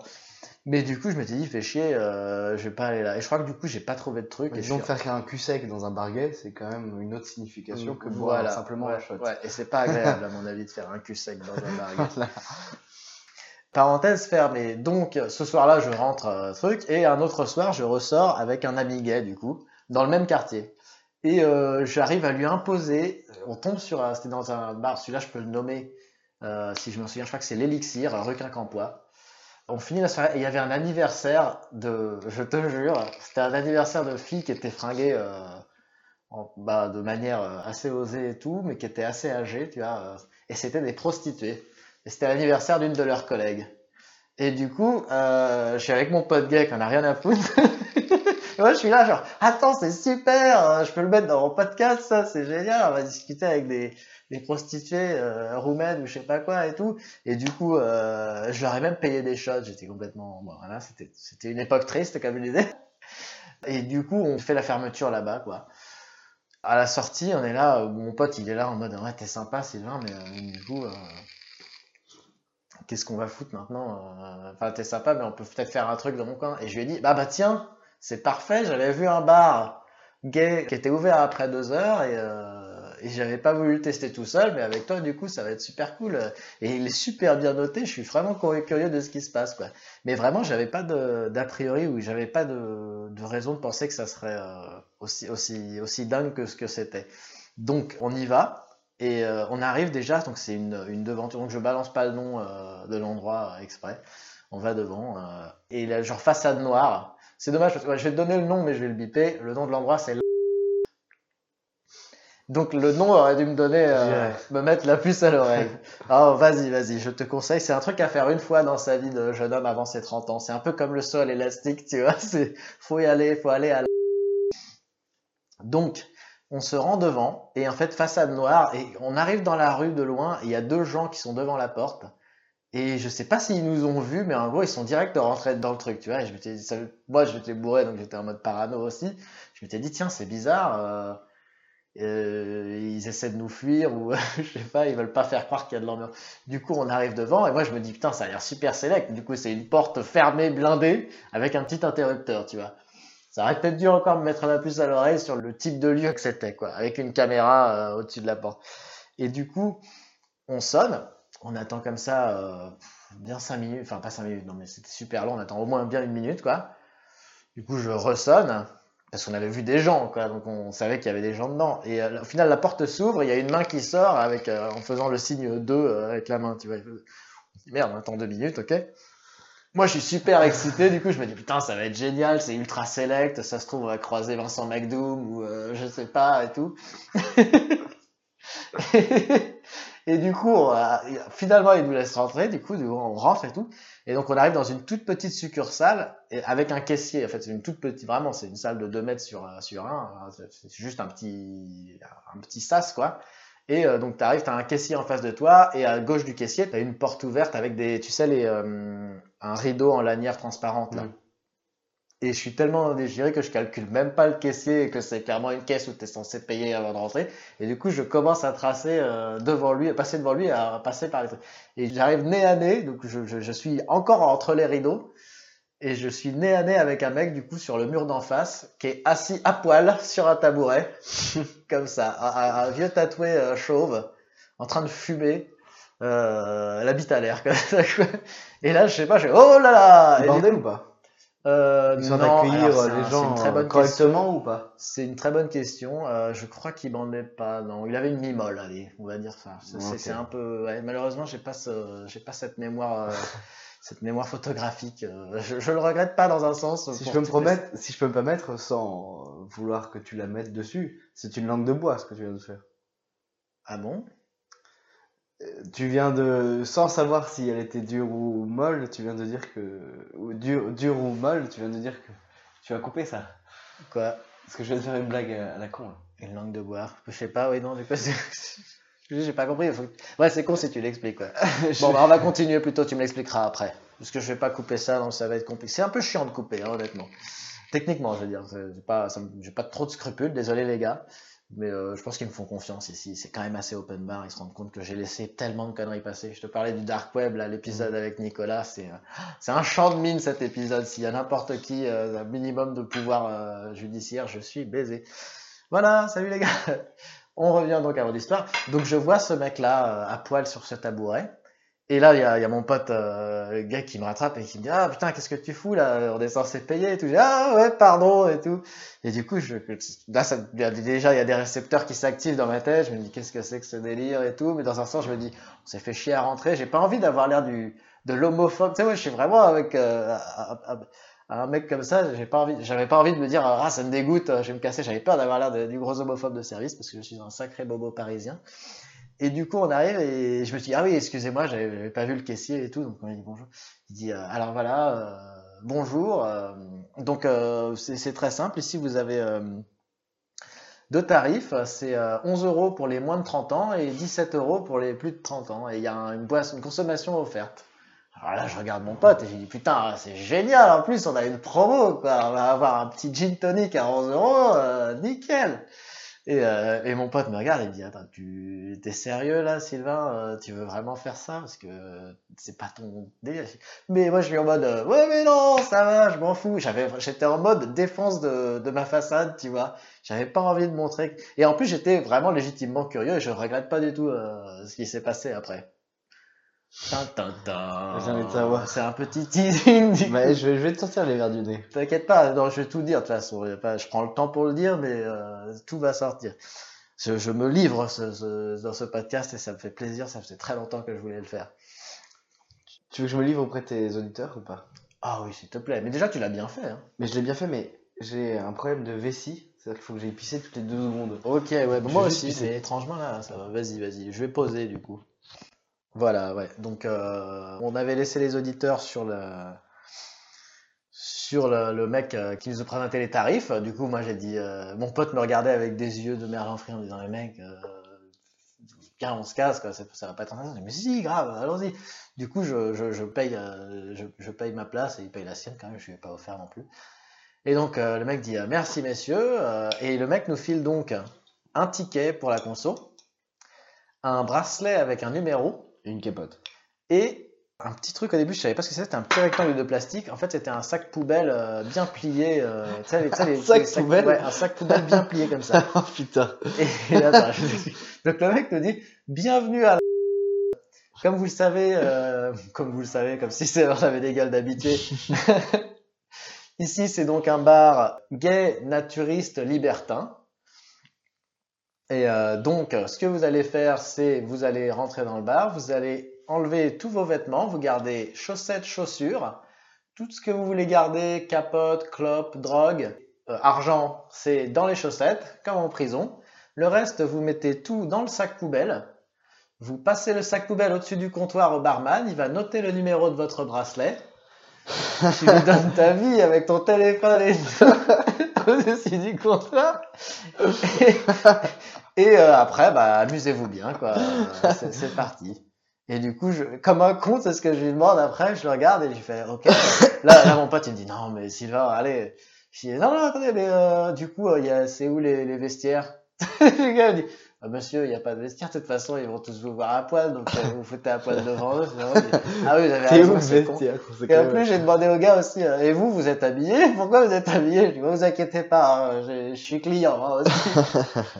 Ouais, je sais pas pourquoi j'avais toutes ces remarques à la con, j'avais besoin de, j'avais besoin de rationaliser plein de choses, ce truc-là. Donc, on rentre, mon pote, il est genre, il est halluciné qu'il a réussi à me faire faire ça. Du coup, on rentre, on se met sur le petit banc, euh, qui a dû en voir des, Vous avez pris quelques culs secs? Euh, non, non, non, bah pour l'instant on l'avait pas vu. Non. Donc on s'installe, on rentre, donc on voit un peu tout le détail du bar. Donc c'est très sombre. Il faut savoir que les, les murs sont peints en noir et t'as des néons euh, bleus. Enfin voilà, ambiance, euh, ambiance de, de bar gay de, de nuit quoi. Enfin de bar de nuit en général d'ailleurs. Ouais, ouais. Et en effet, tous les gens sont à poil. J'ai déjà le temps de remarquer au comptoir un couple qui est en train de se sucer la bite. genre, genre au comptoir, il y a un mec en train de sucer un autre mec. Normal. Normal, bah, à partir du moment où tu as placé les mots gay, naturiste, libertin, les mecs ils collaient. euh, Oui, ils je collaient pense que euh, plus d'entre nous, on va avoir des images qui vont se créer naturellement. Les boules à facettes. euh, ouais, il faisait bien la partie libertine en tout cas, ouais, c'était là. Du coup, on s'installe, on se fout à poil, euh, on met tout dans notre euh, sac poubelle et on, on leur file. Et du coup, là, je me dis, allez, s'il te plaît, maintenant, on va acheter notre conso, on va prendre notre gin tonic, je l'ai mérité quand même. On se met au comptoir, on prend notre. euh, T'as pas pris Sex on the Beach Non, j'ai pas pris un Pas- sex on- genre, fois-ci. C'est con. Je pense que ça, il m'aurait demandé un supplément, euh, un supplément pour ça. Du coup, on sirote comme ça, on prend le, on prend le temps d'a- d'apprécier l'atmosphère, si je peux dire, de regarder les gus et tout. Tu te fais bien reluquer et tout. Et alors, on se compare dans ces cas-là? On compare euh, Alors, je pense qu'on se compare. Moi, je, moi non. Moi, je gardais le- les yeux au niveau des yeux. Je voulais surtout pas donner l'impression d'envoyer le moindre message. J'étais bien content que mon pote soit là parce que clairement, c'était ma. Je pense que s'il avait pas été là, euh, bah, je l'aurais. Déjà, je serais pas rentré. S'il avait pas été là, euh, déjà, j'avais eu l'occasion d'y aller avant euh, tout seul et. Et je pense qu'il m'a bien aidé parce qu'on avait l'air d'un. Et du coup, je l'ai pas aidé euh, parce que lui, il avait peut-être envie de faire des trucs. Mais euh, au début, quand j'étais là, Au moins, c'est bien, dans cette boîte, on fait pas la queue, on la sort. exactement. Ça, c'est bien. Tout à fait. On la sort bien et on, et on, en prend- et on, l'ut- on l'utilise. Je, je fais un petit teaser pour la suite. Déjà, oui, il y a des mecs qui suçaient. Du coup, on prend, on prend un coup. C'est le cas de le dire. Euh, euh, J'avais envie de pisser, du coup je, je vais profiter pour aller aux toilettes et les toilettes sont faites ex- exprès de manière exiguë où vraiment tu, tu frottes des culs. Enfin, ça dépend comment tu croises les gens, mais euh, ça dit beaucoup sur ta sexualité si t'es passif actif. C'est comme dans le film euh, Fight Club. Je sais pas si tu te souviens d'une scène. dans Pas de cette scène-là, non. dans le film Fight Club, pas de la scène où euh, Tyler Durden se fait enculer, non Ça te rappellerait? Non, c'est une scène où il est dans l'avion, c'est au tout début quand il rencontre euh, son alter ego là, où ils sont dans l'avion et il dit euh, maintenant question protocolaire, est-ce que euh, quand je croise une personne, est-ce que je lui présente ma bite ou mon cul? Il faut toujours en gros qu'il y ait une, euh, il y ait une, il y ait une pénétration active quoi. Donc tu peux C'est intéressant, ça. donc si tu as une personne, euh, si tu es avec un homme et qu'il a la, la bite du côté, qu'il est contre le mur, le, le cul contre le mur, il faut que tu présentes ton cul, il faut que tu mettes ta bite contre l'autre mur pour, pour qu'il y ait une pénétration. Il faut, toujours qu'il y ait pénétration dans, le- dans l'acte du croisement. Quoi. Et pourtant, en poli- en politique, on est souvent dos à dos, alors je sais pas ce que Voilà. ça veut dire. Et du coup, là, non, c'est justement peut-être pour éviter ça. Et du coup, la règle était, la, la règle était parfaitement viable euh, dans, dans ces toilettes-là. C'est vrai que les gens essayaient à tout prix de, d'être dans le bon sens quand il fallait, quoi. Moi, je voulais juste me laver les mains, hein, parce que je me sentais déjà sale. T'as serré des paluches, quoi. Putain, j'ai l'air d'un gros homophobe en disant ça. Non, non, je pense pas que j'ai l'air d'un homophobe quand je raconte ça. non. Quand je suis rentré dans le truc, déjà, je pense que je suis bien, j'ai mon petit passeport, j'ai mon petit tampon. Non, mais là. ton, ton, ton, ton anecdote, elle est euh. intéressante. Elle, d'abord, en plus d'être marrante, elle est intéressante parce qu'elle prouve qu'on peut faire du voyage partout. Je veux dire, ce qui est bien dans le voyage, et tu peut-être que c'est la dernière séquence, euh, je sais pas combien de temps on est, mais mais c'est peut-être euh, le On truc peut qu'on- dériver sur le voyage après ça. hein. qu'on qu'on peut qu'on peut évoquer ensemble. Le voyage, ce qui est bien, c'est que De nouvelles expériences et tu découvres des choses. Exactement, on apprend à réapprendre. On réapprend à apprendre, à apprendre, à découvrir, à, à s'ouvrir aux choses euh, culturelles, culinaires, aux goûts, aux odeurs, aux Mhm. sons, euh, aux gens qui sont autour de nous, à, à- à tout un système ou à toute une série de, de comportements, de codes qui nous échappent, et on apprend à s'ouvrir pour être adapté, tout simplement. Ouais, et ben là j'ai bien appris. Bah, j'ai aussi appris à me fermer. Hein. Bah ouais, bah, c'est ça qui vachement bien. Le, le, le- vraiment, le, le, le voyage, c'est ça. C'est ça la définition du voyage. Il n'y a pas besoin de faire des milliers de kilomètres, de dépenser des milliers d'euros pour le faire. Tout à fait, il suffit d'aller. euh, Je donnerai l'adresse en, en message privé à ceux qui veulent, mais euh, Non, peut-être pas ici, mais ceux qui veulent se dépayser un grand coup, Mais ça, ça- à peu de frais, et c'est le cas de le dire. Ou tirer. Ou tirer. Mais ça me rappelle une anecdote avec Nathan qui a été interviewé dans le cadre Ouais. de tes podcasts. On était en Malaisie, c'était notre premier voyage. J'ai pas fini, hein, donc faudra revenir sur. Ah, pardon. J'ai pas fini mon histoire du tout, hein, c'est beaucoup plus long que ça. Bah vas-y, vas-y. D'accord, t'es sûr? Bah, On peut revenir après. Je note euh, Malaisie. euh. Ça va, t'es pas pressé toi? Tu, Ah tu non, coucher, Il est, euh, il est 22h. Pour nos auditeurs qui nous écoutent à ces heures tardives de la nuit. Bonsoir. Voilà. Donc euh, j'en étais, voilà, on était aux toilettes. Et en gros, euh, on, ça reste quand même calme et tout. Et euh, on se rend compte qu'il y a un escalier qui descend. Et du coup, mon pote, qui est un grand fan des saunas Il monte pas. Il fait que descendre. Non, il fait que descendre. voilà. Il y a qu'un escalier qui descend. Et du coup, euh, mon pote qui est déjà Vous qui avez fait pour revenir, du coup milieu. Pardon? Comment vous avez fait pour revenir du coup? Pour Tu ne fais que descendre. Ah, On n'a pas pu ouais, remonter. ouais, C'était très bon ça, merci, très bien. Ah, voilà. Donc, euh, et mon pote me dit, putain, viens, on descend et tout. J'ai dit, bien sûr, de toute façon, on va faire le tour du propriétaire. Je pense qu'il doit y avoir des saunas en bas ou des hammams, ça va être cool et tout. Parce que euh, c'est vrai que c'est la- la- maintenant, je commence à le savoir, parce que j'ai fait un peu le tour de tous ces milieux-là après. J'ai eu une petite fascination pour ces... Mais parce que c'est plus facile d'y rentrer que dans les milieux, dans, les milieux échangistes. Là, le, le ticket d'entrée est beaucoup moins cher, disons. Mais genre, on aura l'occasion d'y revenir. Et le ticket de métro beaucoup plus rare. Ouais. Oh, pam pam pam. Ça c'est l'alcool qui parle et ça fait plaisir. Donc on se convainc de descendre euh, dans ce, cet escalier de la mort. Tu descends et si tu veux, tu as un petit panneau au-dessus de la tête qui dit euh, alors attention, tout bracelet perdu sera facturé euh, 10 euros. Tu vois ce que ça sous-entend quand tu as perdu ton bracelet? Bon. Du coup, on arrive en bas et c'était que des petits. Est-ce que tu as déjà été dans un laser quest? Ouais. C'était comme ça, c'est vraiment des murs noirs avec des néons rouges, quoi. C'est très sombre et c'est très exigu, quoi. Et en fait, tu arrives dans des salles. Donc on avance comme ça.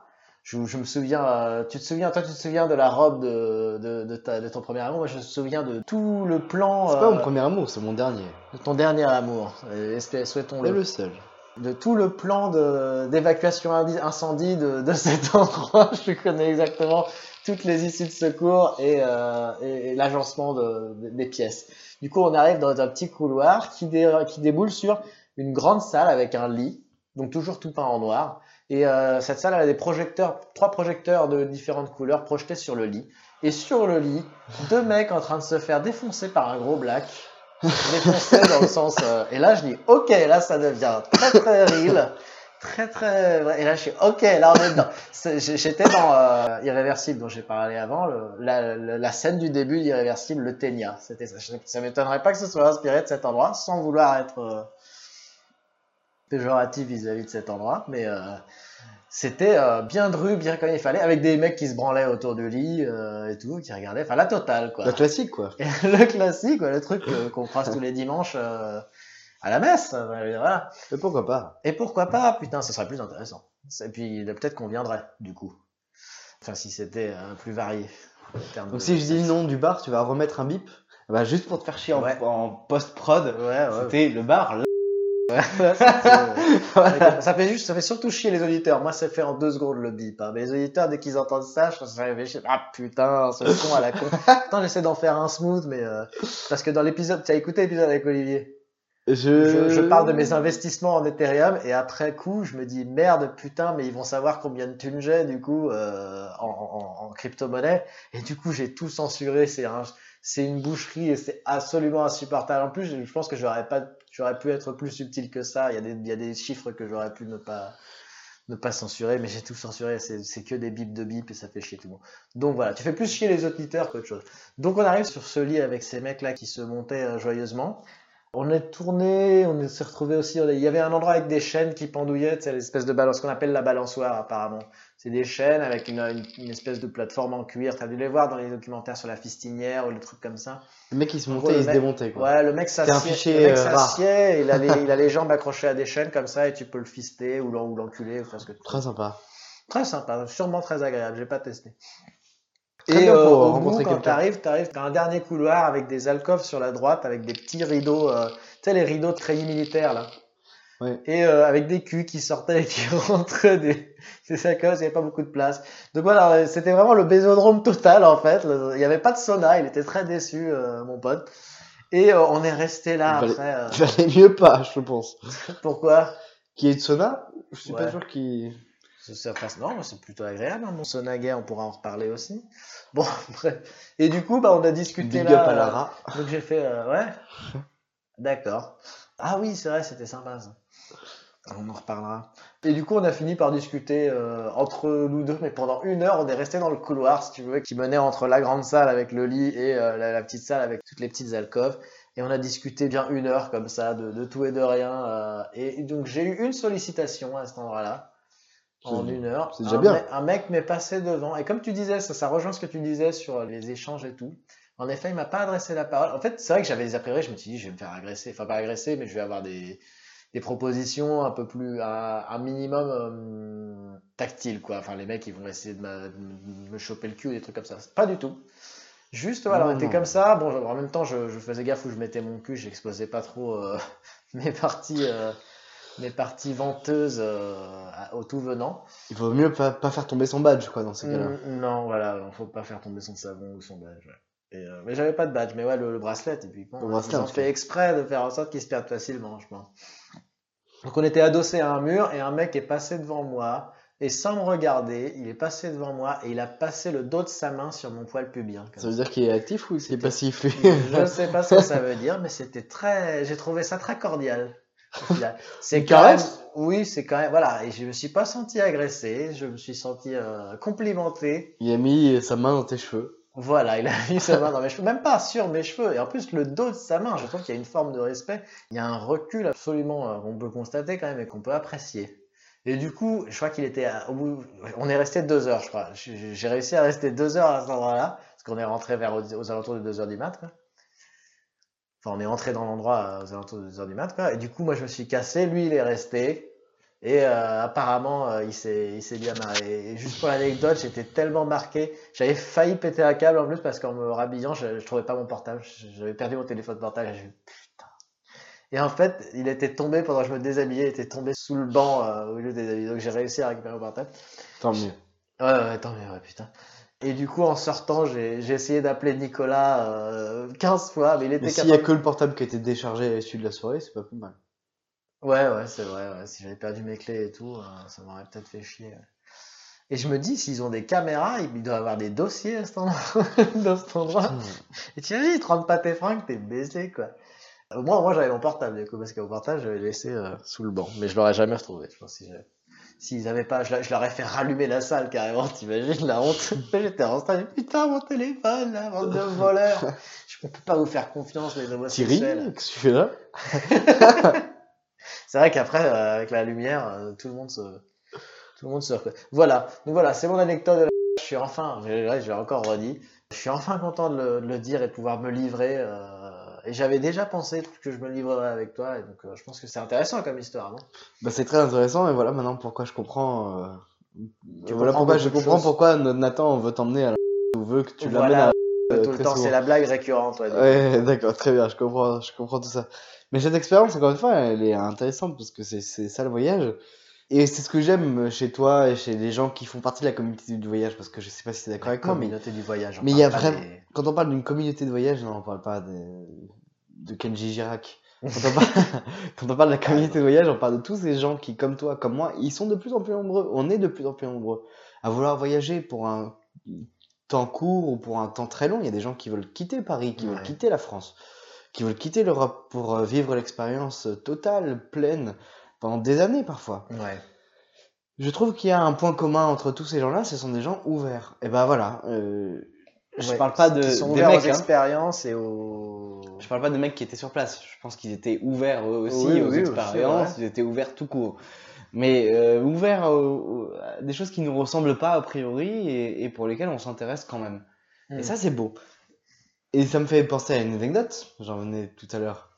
Ouais. Euh, sur le même principe, même si elle est sans doute moins drôle, mais on était avec Nathan. Nathan, c'est quelqu'un avec qui j'ai beaucoup voyagé en Malaisie, en Indonésie, Tout à fait, ailleurs, voilà, ouais. ailleurs Merci dans de plein d'endroits. là-dessus, ouais.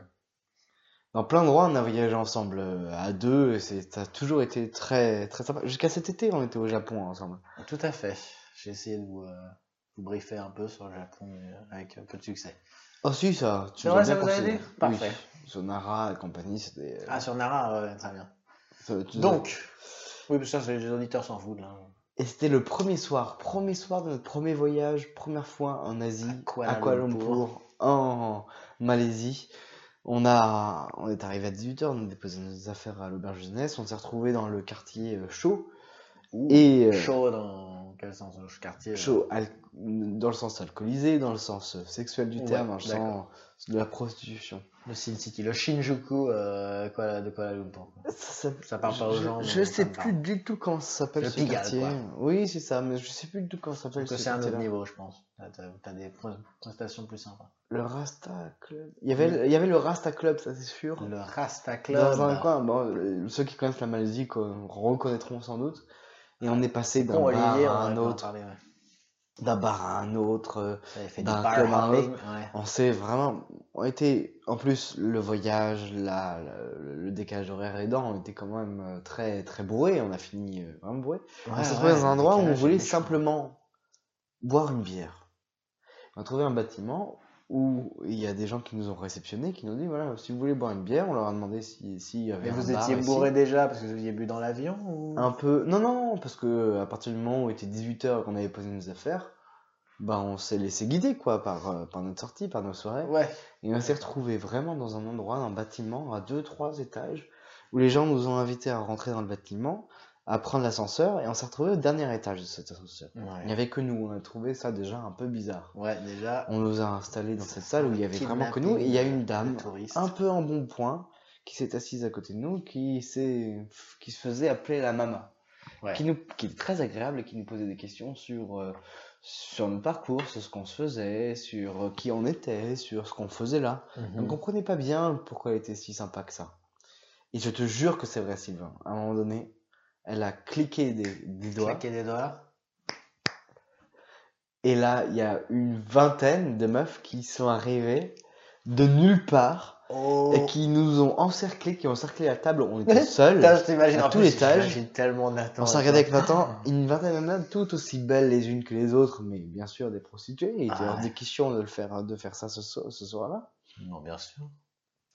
Tout, en- toutes, toutes là autour de nous, elle nous dit voilà, euh, choisissez celle que vous voulez. Et pour l'équivalent de, je m'en souviens encore, c'était l'équivalent de 60 euros euh, euh, à l'époque. Tu t'en souviens encore Ça t'a ça t'a quand même marqué comme. Vous choisissez celle que vous voulez, vous passez la nuit avec elle, bien sûr, vous avez accès au sauna et vous avez la chambre d'hôtel. Euh, mais on a dit non, et, et parce qu'on était apeurés, on, était encore, on, avait, on avait encore plus peur de la, de la réaction de la nana. Parce qu'on s'est dit, Ouais, il y a ça, ouais. on est là tout seul, il peut nous arriver quoi que ce soit, c'est notre premier voyage, notre première nuit, on maîtrise pas les codes, on sait pas comment ça fonctionne. Et vous êtes On a fait preuve d'imprudence, on va lui dire non, il y a méprise, euh, on n'est pas là pour ça. Ah, On est là juste pour boire une bière. Et finalement, elle a mal pris. Elle a changé de comportement. Elle a été beaucoup moins sympa à partir du moment où on lui a dit non, non, non et non pour la cinquième fois. Euh, Ah, les fanfouettes, quoi. on a payé la, la 60 bière euros, euh, comme à quoi Paris, donc hyper cher, et on est reparti, mais c'était une très belle expérience. oui, c'est super, c'est super intéressant. On a loupé cet épisode d'Indiana Jones où il est encerclé par, par 20 prostituées. euh, Pas des putes. par des oh, prostituées, c'est un métier noble, hein. Péripétitienne. Péripatéticienne, voilà. Il y a des très beaux films. Il y a des très beaux films basés là-dessus. Pourquoi vous, pas- vous avez pas parlé de voyage plus que ça avec Nathan, parce que c'est quelqu'un qui. Euh, euh, vous avez parlé de bah, pas l'iris, eu le- euh, des trucs comme On n'a ça. pas eu le temps, je crois que ça fermait quand on. Bah déjà, ouais, ça fermait. En général, euh, mes, mes podcasts ils se terminent aussi parce que le lieu ferme. Avec euh, Olivier, c'était le cas. Je sais plus si c'était le cas avec Nathan, mais On a parlé un peu de voyage à la fin. Hein. Si, si, on a parlé de voyage. Ouais. Euh, faudrait que je réécoute, mais celui-là, j'ai du mal à l'écouter. Je sais que tu m'as dit toi-même que c'était pas si désagréable que, que, je le, que je le fais penser. Mais euh, je suis perfectionniste et j'ai vocation à l'être parce que je, je veux quand même professionnaliser et je veux que cette année 2018 soit un témoignage de ça, de ce, ce désir de progresser et de devenir un peu plus. Euh, bah déjà d'être digne de ce nouveau logo qu'on va avoir. Du coup, j'annonce qu'on va avoir un nouveau logo qui arrive enfin on essayait d'avoir un nouveau logo euh, pour, pour ça avec Maxime depuis, depuis début 2017. Et là, j'ai enfin une, une très bonne amie designeuse qui va. Toutes mes félicitations. Qui est ultra motivée et ça me fait super plaisir et je suis. Je suis... J'espère que la crème chantilly qui sera présente sur le, logo ne sera pas la même que celle que tu as pu rencontrer dans le bar. Non, voilà, j'espère pas non plus. D'ailleurs, pour parler de crème chantilly, ouais, je peux parler d'où j'ai bouffé ce midi. Je peux faire un petit plug pour Pedra Alta, ce restaurant de gros mes grands-parents sont fans de Pedralta aussi. Ouais? Ouais. Ouais, d'accord. Ils y vont euh, régulièrement. Et c'est une chaîne qui a commencé en Seine-et-Marne? Ouais. Là où mes grands-parents viennent, et mes parents aussi, et moi-même d'ailleurs. Et c'est une chaîne de portugaise avec des spécialités portugaises. Et le principe, c'est que ils jouent sur la quantité et aussi sur la qualité. Ouais. Mais Tout à fait. ils ont leur nombre, et à mon avis, ils ont leur chiffre d'affaires grâce au nombre de personnes qui viennent. Mhm. Euh, et donc c'est des grands plats avec euh, des, des, des, plats pour deux ou une personne, mais que ce soit mais servis dans des quantités hallucinantes. Rien que le menu est gros. En fait, ils te ramènent le menu, pas si cher que ça. Et pas si cher que ça. Euh... C'est très bon. La morue, moi je considère la je, ouais, je, je, vraiment je... bah, les, les, fruits de mer sont un peu plus chers que les viandes en fait en, en, moyenne quand même. Ça comme partout, mais je vraiment je le si tu veux moi le moi j'ai essayé de faire du coup le meilleur rapport quantité prix euh, avec une entrée. Euh, L'entrée était à 18 balles 50 pour deux. C'était un plateau, déjà un petit plateau de fruits de mer très sympa avec 4 huîtres, 6 euh, gambas, 6 bulots, 20 petites crevettes trucs et je sais plus encore un autre truc et un couteau. Ils rajoutent des trucs comme ça, ça en, en bonus. Ça c'était 18 balles pour nous deux. Et après la côte de bœuf de 1400 grammes avec pommes de terre et, et je sais pas, au moins 500 grammes de haricots verts à côté et tout, un plateau énorme comme ça, pour 33 balles pour, pour nous deux, quoi.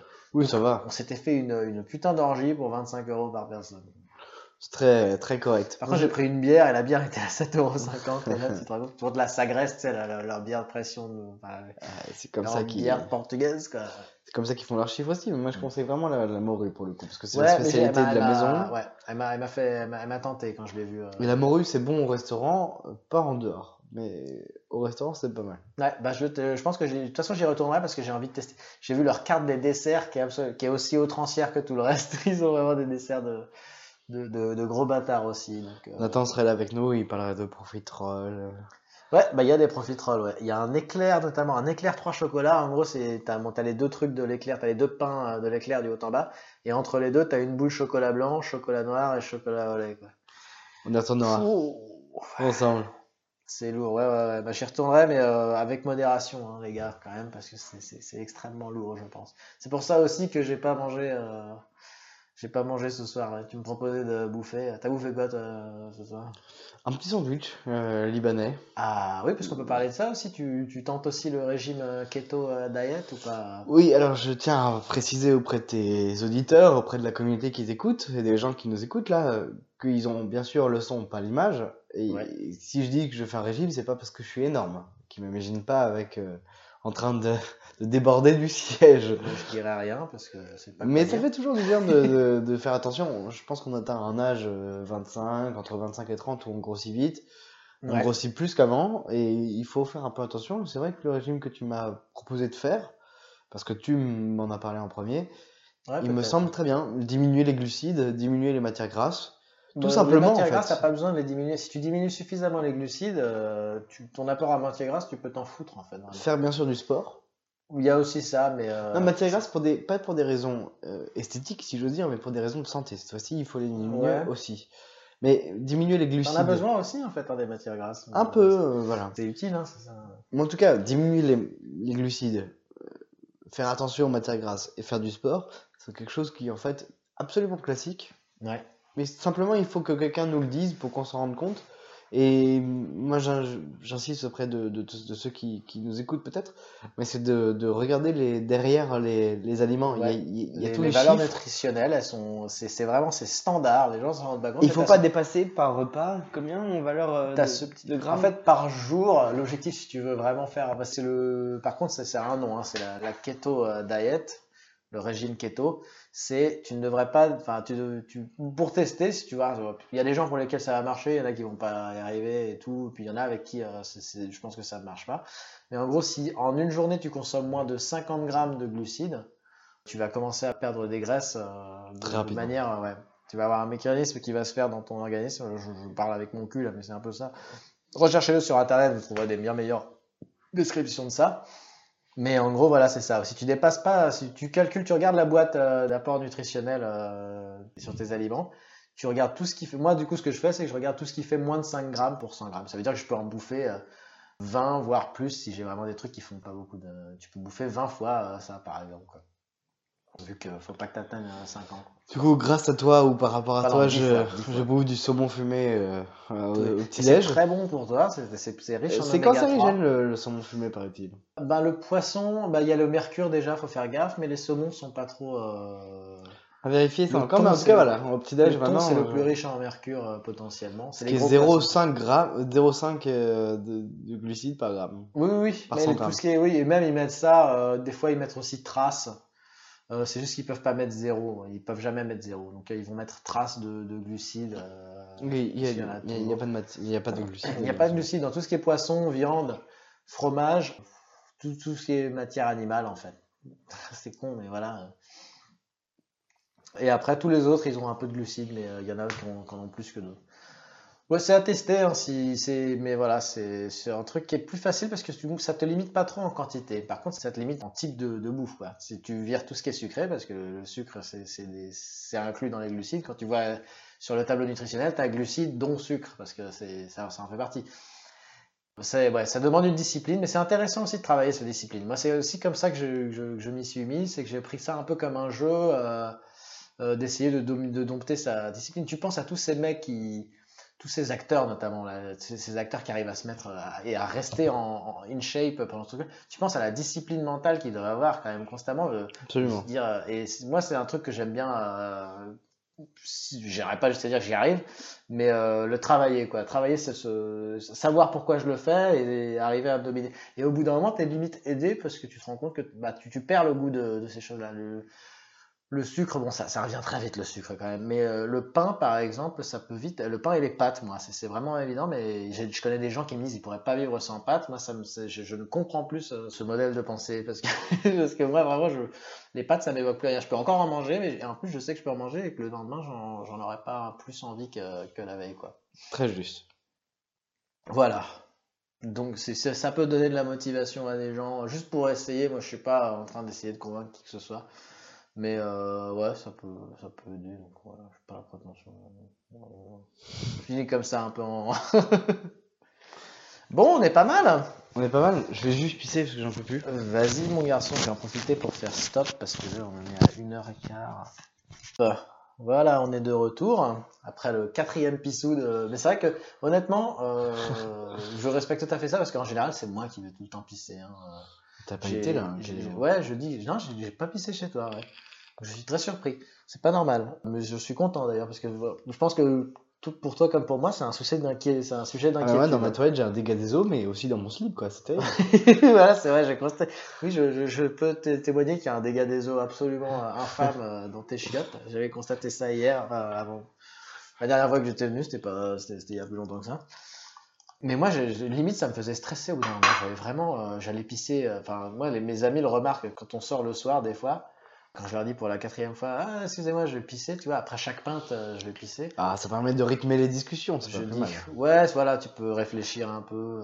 mais quand tu dois laisser quelqu'un tout seul, quand même. mais en général, bon, quand tu sors dans un bar comme ça, tu sors avec quelqu'un de, de confiance.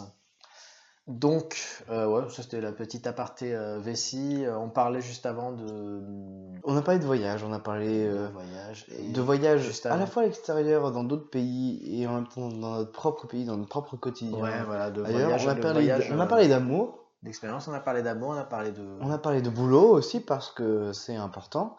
Mm. On a hum, parlé de plein d'autres choses qui nous caractérisent, toi comme moi, et qui peuvent permettre à des gens qui nous écoutent de se reconnaître. Mm. Parce que hum, c'est ce que j'aime bien aussi dans le format, et, je suis vraiment ravi que tu me l'aies proposé parce que Ouais. dans ton interview, c'est tu t'intéresses à des gens en fonction de ce qu'ils sont et pas en fonction de ce qu'ils font. Et donc il y a à la fois ce qu'ils font, bien sûr, parce Ouais. que ça les caractérise un peu, mais c'est en fonction de ce qu'ils sont. On a Oui, de ce plein d'anecdotes. leurs, leurs opinions. C'est vrai qu'on. On a plein d'opinions, euh, sans donner trop de détails, parce que le but, c'est pas non plus de caractériser les gens. Non. Et euh, C'est justement, c'est vrai que quand, quand je parlais au début de personnes, euh, on va revenir sur le sujet de la personne de qualité, ce que j'aimerais, c'est avoir exactement ce même genre de conversation avec ces personnes-là. Parce que ce qu'elles font, tout le monde le sait, on en parle 30 000 donc fois. on peut avoir des, des discussions de qualité avec des gens qui ne sont pas de qualité. Voilà, on peut avoir des ouais, tu dis voilà. On peut avoir des. avec des Je gens qui sont pas de qualité. Oui, je- mais c'est parce que je- non, mais pareil, depuis le début, quand je dis de qualité, c'est avec Tu vas des commencer gros- par une bourde, tu vas terminer par avec une bourde. des c'est gros guillemets. Et puis à chaque fois, des des gens de qualité. On peut avoir des Je conversations. ne de voulais pas de finir en des gens qui sont entre guillemets pas de qualité c'est-à-dire J'ai compris ce que que tu je veux dire. parce que je réutilise cette expression dans le sens où je, je fais exprès de la réutiliser parce que c'est une mauvaise expression mais je, je, je la porte comme ma croix euh, sur tout cet épisode c'est pour ça que je la ramène et je, je rappelle je, je l'assume J'ai pas été très sympa et toi, je t'ai piégé. J'ai bien compris ce que tu voulais dire. je me suis que défendu euh, Et je suis d'accord avec toi. Et je suis d'accord avec toi et j'ai bien compris ce que tu voulais dire, c'est qu'il y a, y a des gens, quelle que soit leur notoriété publique, quel que soit ce qu'ils aient fait, eh bien, ils ce sont, sont de- des êtres ça peut humains être- avant tout Non, non, non, je tomberai pas dans ce, dans ce, dans ce discours de Sims à la con. de Sims le discours de Sims c'est plutôt ah oui, c'est vrai, euh, plutôt discours de touche pas mon poste, va euh, discours plat et ouais, ouais, rien. d'accord c'est ça que tu veux Non. dire par de quidam quoi de Le discours qui, qui, qui vraiment n'a aucun relief, quoi. Qui, ouais, qui- ouais. c'est- Les c'est- lieux- ce que Zemmour appelle les lieux communs. À mon avis, c'est pas que Zemmour qui a fait ça comme ça, mais... mais pourquoi pas mettre un petit point Godwin? Ouais. Oh, Oh, tout de suite. Mais euh, C'est un grand homme. euh, en tout cas, Zemmour. quelles que soient les personnes, qu'elles soient ordinaires ou qu'elles soient connues, que ce soit des vedettes ou des gens du quotidien qu'on croise tous les jours, tout le monde a quelque chose à, à raconter et je suis très content, et c'est peut-être le mot de la fin, de t'avoir raconté quelque C'est chose. pas le mot de la. En fait, il dit ça parce que je, je l'ai prévenu que là, on allait faire la conclusion, mais euh, on va faire la conclusion. euh, en... J'ai des, j'ai des questions pour la Ah, conclusion. je me tais maintenant. J'ai fait le la fin, je ferme ma Tu gueule. fais T'es sûr Ah, C'est dommage. On a encore. Tu viens d'ouvrir les dernières bouteilles là. Faut qu'on finisse les dernières bouteilles. C'est beaucoup de montage pour toi. Ou non, non, moi je, bah, je m'en fous. tu Je vais laisser ça comme tel. Hein. C'est toi, tu tu t'enfonces, tu t'enfonces. hein. C'est moi qui décide quand on finit le podcast et quand on- Alors après, tu peux décider de te casser. Tu peux me faire le premier, le premier invité qui dit "Écoute, tu fais chier, Sylvain. hein, je me casse." Hein. Et puis je balance. euh, il habite au euh, temps et et je vais me faire exprès de pas le couper parce que je trouve ça. euh, Voilà, il me faut, il me faut un outing à la Hardisson. Il faut que je fasse chier quelqu'un euh, qui s'énerve et qui sorte euh, en claquant la Ce porte. sera pas moi. Ce sera pas toi, c'est dommage, mais j'essaie de faire du Te spoiler, mais ce sera pas moi. J'essaie de faire des, des écoutes, hein. je vais pas dire des vues, mais des écoutes. Quoi. Et donc tu, tu parlais, non mais c'était intéressant, euh, oui, sur les conversations sur les in- invités. Moi je pense qu'en effet, c'est ce là que je voulais revenir avec, euh, justement, et c'est un, un discours qu'on tenait avec, euh, avec Maxime notamment. Avec Maxime, on essayait de démarcher des gens qu'on connaissait pas à une époque. Euh, je le fais plus, mais je devrais ré- réessayer de le faire. On essayait vraiment de trouver des gens, euh, parce que j'avais envie, c'était, ça venait de moi à la base. J'avais envie de tester euh, ce, ce modèle d'interview avec quelqu'un que je connais vraiment pas. Je l'ai toujours pas fait actuellement. Je l'ai fait avec des gens que j'ai rencontrés très récemment, notamment Manon, je l'avais rencontré. C'est c'est la personne que j'ai invitée, que Mm. je et je l'ai fait aussi avec Antoine, dont je t'ai parlé, euh, le cataphile, qui euh, lui, c'était, je le connaissais depuis plus longtemps, mais je l'avais vu une fois euh, et on avait causé une fois dans une soirée, quoi. Donc euh, j'ai déjà eu cette expérience.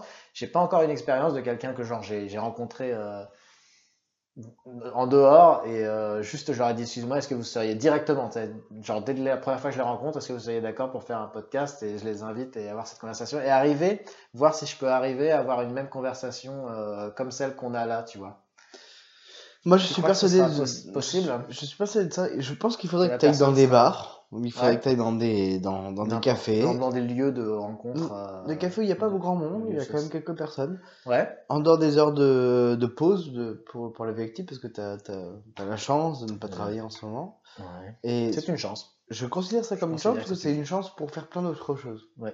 Et pour travailler d'ailleurs, parce qu'il faut pas dire que je suis pas, je ne travaille pas. Je, je ne suis pas employé. Mais Oui, moi, j'ai bien l'impression de travailler. Quand je passe 6-7 heures sur le putain de montage de ces trucs-là, c'est du travail. J'en suis persuadé, je mais ouais, mais- Je vous redirige sur toute l'œuvre de Bernard Friot, qui travaille sur le. C'est un militant du, du salaire à vie. Il a bien, il s'amuse bien à redéfinir le concept de travail et de complètement de le désolidariser du terme du concept d'emploi. Et c'est même mieux, c'est une passion.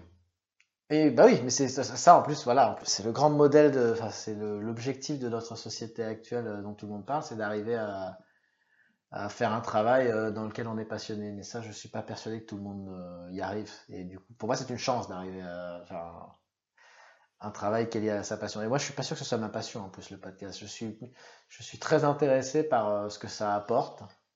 Le faire moi-même, c'est assez compliqué pour l'instant. C'est clairement pas une promenade de, de santé. Je suis, je suis un éternel insatisfait, bien sûr, du, du, du résultat, parce que je suis perfectionniste, même si je suis, je continue à le faire. Donc clairement, je suis pas, je suis pas fatigué. J'aurais, j'aurais bouclé les trucs.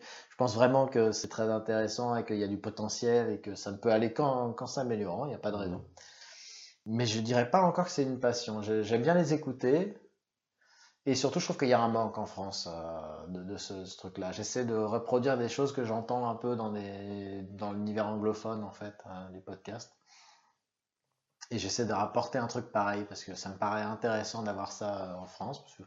Dans toutes les langues, euh, pour moi, il y a, y a des choses à prendre.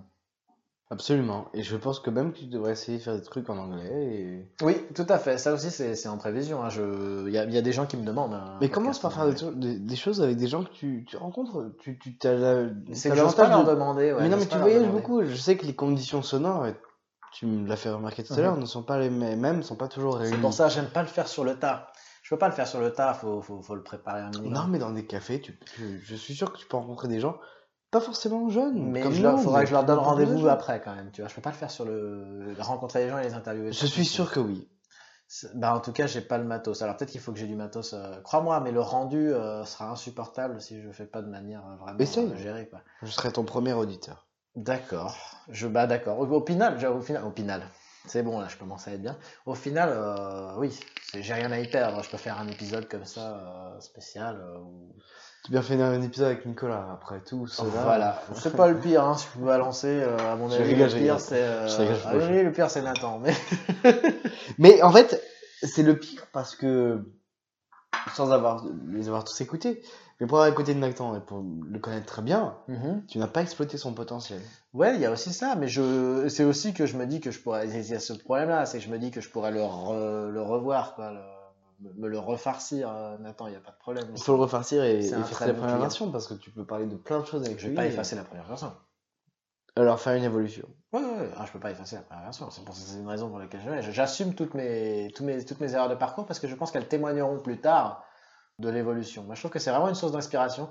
Quand je suis intimidé par euh, justement par un podcast de quelqu'un que je trouve génial, je suis très intéressé d'aller écouter leurs premiers, d'aller voir euh, les, premiers trucs. C'est pareil quand tu regardes South Park, par exemple, c'est un bon exemple, South Park. Tu regardes le, les, trucs et t'es là, c'est super beau, et tu, re- tu regardes les trucs d'origine et tu te dis, putain, à l'époque, ils faisaient vraiment ça de, brick and broc. Et c'est un grand, c'est un témoignage de, ce que l'expérience et de ce que le temps et la pratique peuvent, euh, peuvent faire. euh, voilà, on a tous commencé, tous les mecs qui sont, qui sont super talentueux, enfin, qui ont un, rendu incroyable dans leur travail, oh, ils ont commencé par faire de la merde. Et ça, c'est très important de le savoir. J'espère pouvoir témoigner de ça euh, au fil de, au fil de ma progression sur ce podcast. Euh, Les gens pourront, il y aura un témoignage euh, concret que là, j'ai fait un podcast de merde avec un invité de merde. pas de merde, de pas bonne de qualité. pas bonne qualité. tu comprends bien que là, je fais exprès de, de trucs. Et les gens verront qu'au début, c'était pas la, c'était pas la folie, quoi. C'était pas, c'était pas tous les soirs euh, Vandame en prime time. J'aime bien utiliser Vandame maintenant comme exemple de le pinacle, le panthéon de l'invité de podcast. J'avoue que c'est la classe. J'espère que ça Et puis t'arrivera. un arriver à avoir une conversation à bâton rompu euh, avec euh, le grand JCVD. J'espère que ça t'arrivera un jour, mais je te souhaite aussi de continuer tout ça. Oui, tu Toutes ces, mais toutes je ces vais interviews continuer. avec plein de gens, avec plein Voilà, de et c'est là que c'est ce que je voulais dire sur les conversations, comment on parlait aux gens avec Maxime, les gens qu'on rencontrait dans les bars et qu'on essayait de de, de convaincre. De... On avait une courtière en assurance qui, était, qui avait l'air super intéressante, qui nous disait Ah, j'ai plein de trucs à raconter. Euh, Invitez-moi, elle nous a jamais rappelé, malheureusement. On a pris son numéro, je l'ai relancé plusieurs fois. Mais ce qu'on lui avait dit pour la convaincre, c'est qu'on estime que, je sais plus quand j'avais tourné ça, mais on était, euh, Maxime était très, très admiratif de, bon, je vais pas dire admiratif, mais voilà, ça lui plaisait beaucoup la tournure de phrase que j'avais trouvée, alors que je disais ça complètement euh, bourré sur le coup. J'avais dit un truc genre, on, on, on, pense que toutes les personnes ont quelque chose d'intéressant à dire, quoi et que du coup, euh, on s'intéresse à toutes les personnes. Vraiment, on pourrait inviter n'importe qui. Ensuite, il y a quelque chose, il y a un critère quand même qu'il faut pas nier, c'est que les invités sont plus ou moins à l'aise. Il y a des invités qui vont juste la fermer et ça va être très dur à travailler, alors il faut être très bon. Il y a du coup, il y a des podcasts qui vont durer plus Tu m'as trouvé à l'aise ou pas? Oui, oui, oui, je te mets plutôt dans la moyenne, euh, dans la moyenne haute. Ouais, euh. Là, je vais pas commencer à nommer les gens, mais il y a des gens où euh, ils, vont ils vont avoir la prise de parole euh, bien plus difficile. Pour moi, c'est toujours plus agréable d'avoir un invité qui me coupe la parole qu'un invité qui reste derrière, éloigné du micro et qui me regarde comme ça et qui attend que je lui donne le, go pour parler toutes les deux secondes et que je lui pose des questions. Euh. Au bout d'un moment, ça arrive pas trop. Je pense que les gens, ils mettre... Le fait qu'on soit amis, en général, ça aide. Mais quand j'ai des gens, justement, comme j'ai eu la chance avec, avec Antoine, que lui, au contraire, parce que Antoine, ça aurait pu être ça, parce qu'on n'a pas tellement cette relation de d'amitié au quotidien. Maintenant, là, on est devenu, on est devenu assez bon. Jamais à penser qu'on est devenu assez bon. Mais à cette époque-là, c'est vrai que moi j'avais un peu le, recul du gars. Mais lui, il était à l'aise dans l'interview, il était invité. Voilà, bon, on va, on va pouvoir, euh, pouvoir boucler euh, ça parce qu'on a fait un peu le tour. Je termine, je termine. J'ai encore deux questions du coup pour la conclusion. La première, ça va un peu, euh, ça va pas être redondant parce que c'est pas exactement la même question, mais ça, va rejoindre un peu ce dont on dit.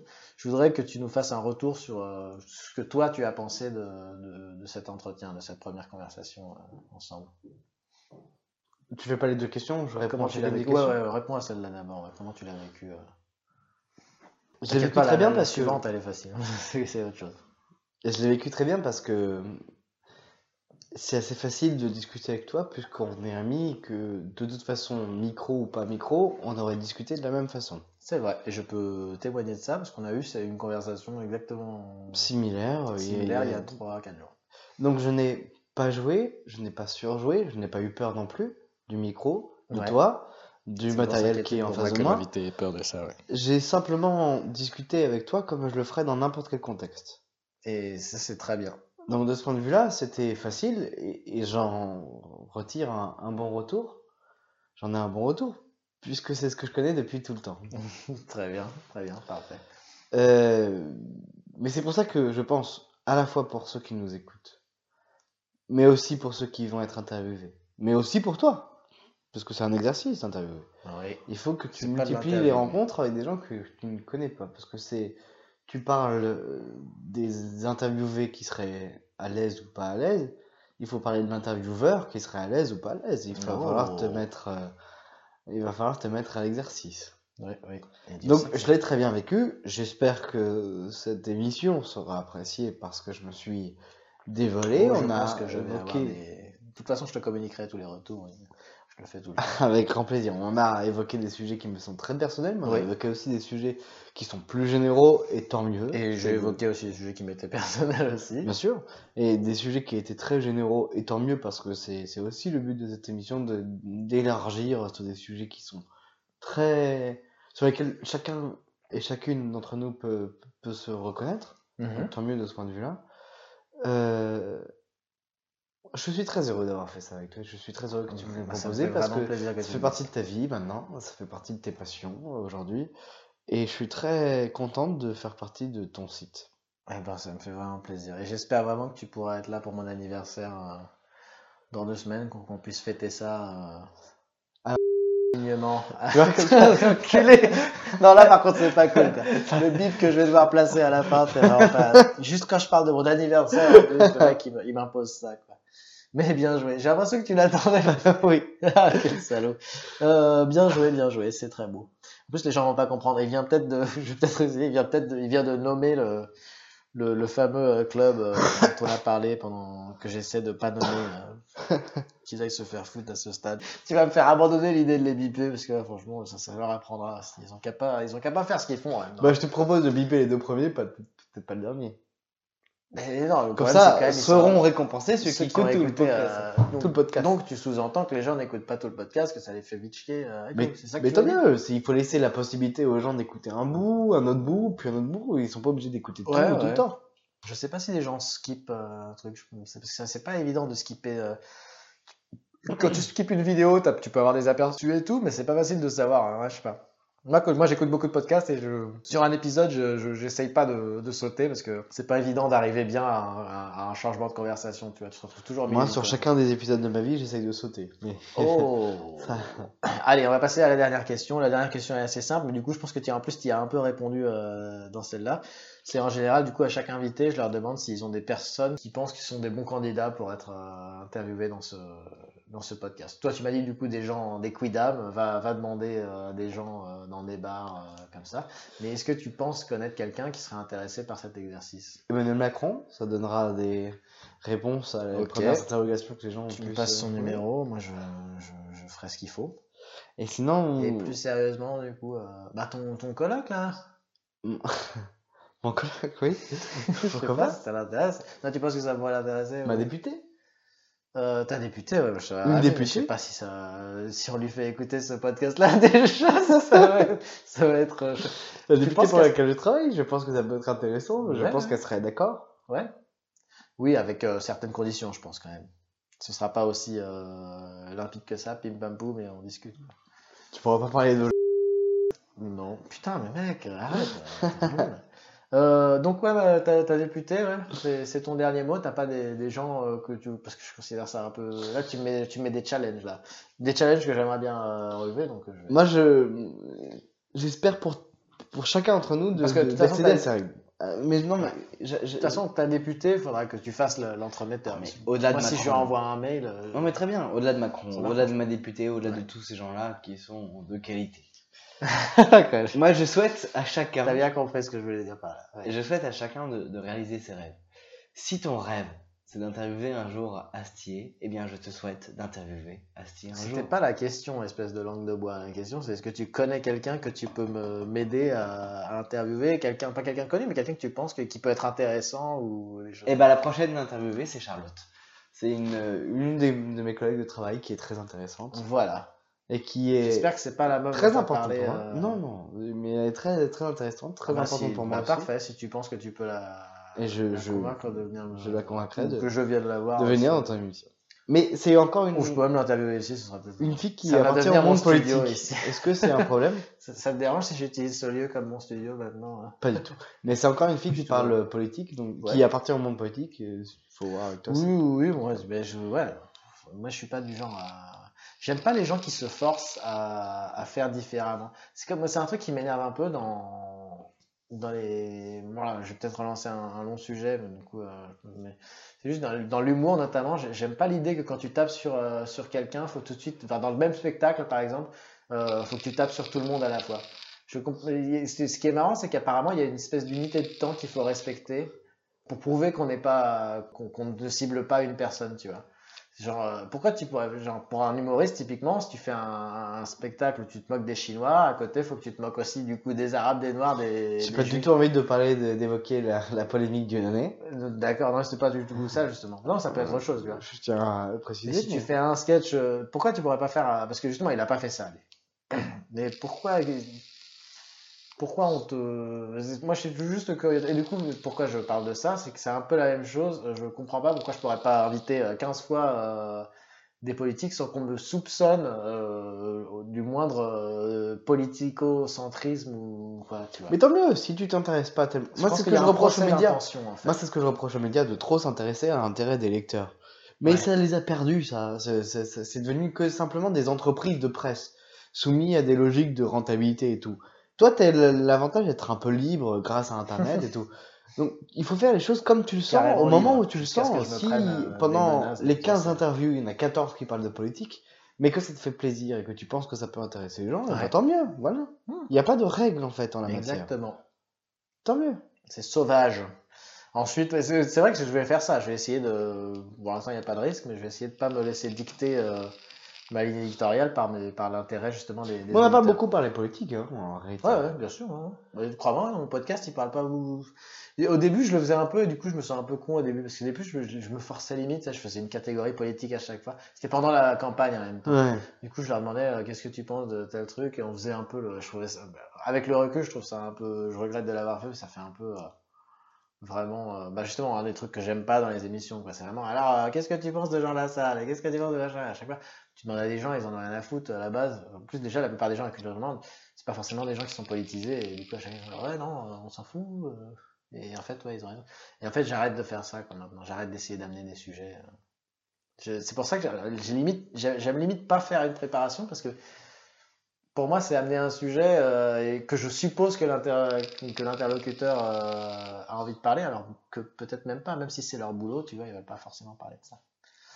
Bien, je vais nous sortir euh, de, de ce, de ce tourbillon de dialogue. On aura fait deux heures au final, si je bien. calcule. L'une des plus longues émissions. Ah non, la plus longue, elle est à 3 heures, mec. hein. Il y a des trucs, euh, je te raconte pas, c'est l'horreur. hein. ça fait l'horreur. Je suis ravi d'avoir fait ça. C'est mes premiers épisodes, je m'imposais les... Je m'imposais une, euh, une limite de 3 heures obligatoire. Alors qu'en fait, maintenant, je fais plus ça. Je- dès que j'en ai, dès que j'en ai marre, ou dès que. Enfin, pas dès que j'en ai marre, mais dès qu'à un moment ça tourne en rond, on arrête, et puis euh, voilà. Avec toi, il n'y a pas ce problème, parce qu'honnêtement, on pourrait continuer encore, mais là, c'est- encore une fois, c'est plus l'impératif de. On continuera la prochaine fois qu'on se verra. Le Ouais, seul de inconvénient, toute c'est que les auditeurs ne l'entendront pas.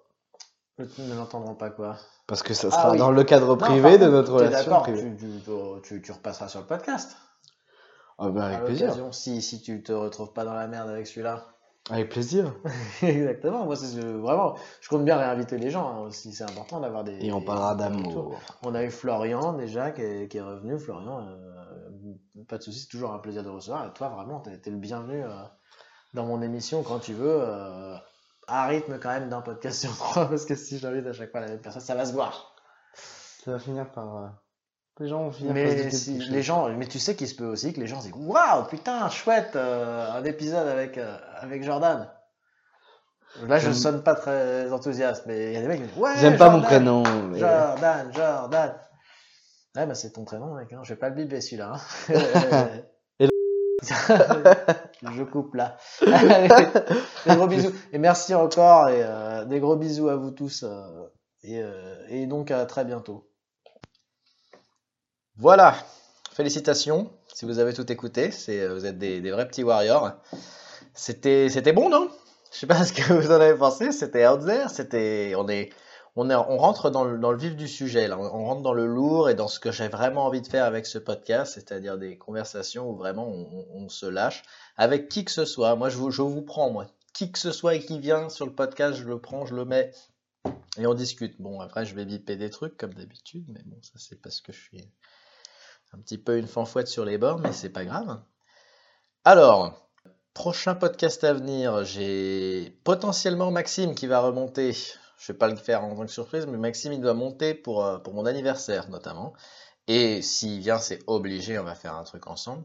Je rappelle à ceux qui sont aux petits nouveaux, euh, Maxime c'est le, le co- co-créateur de cette émission avec moi.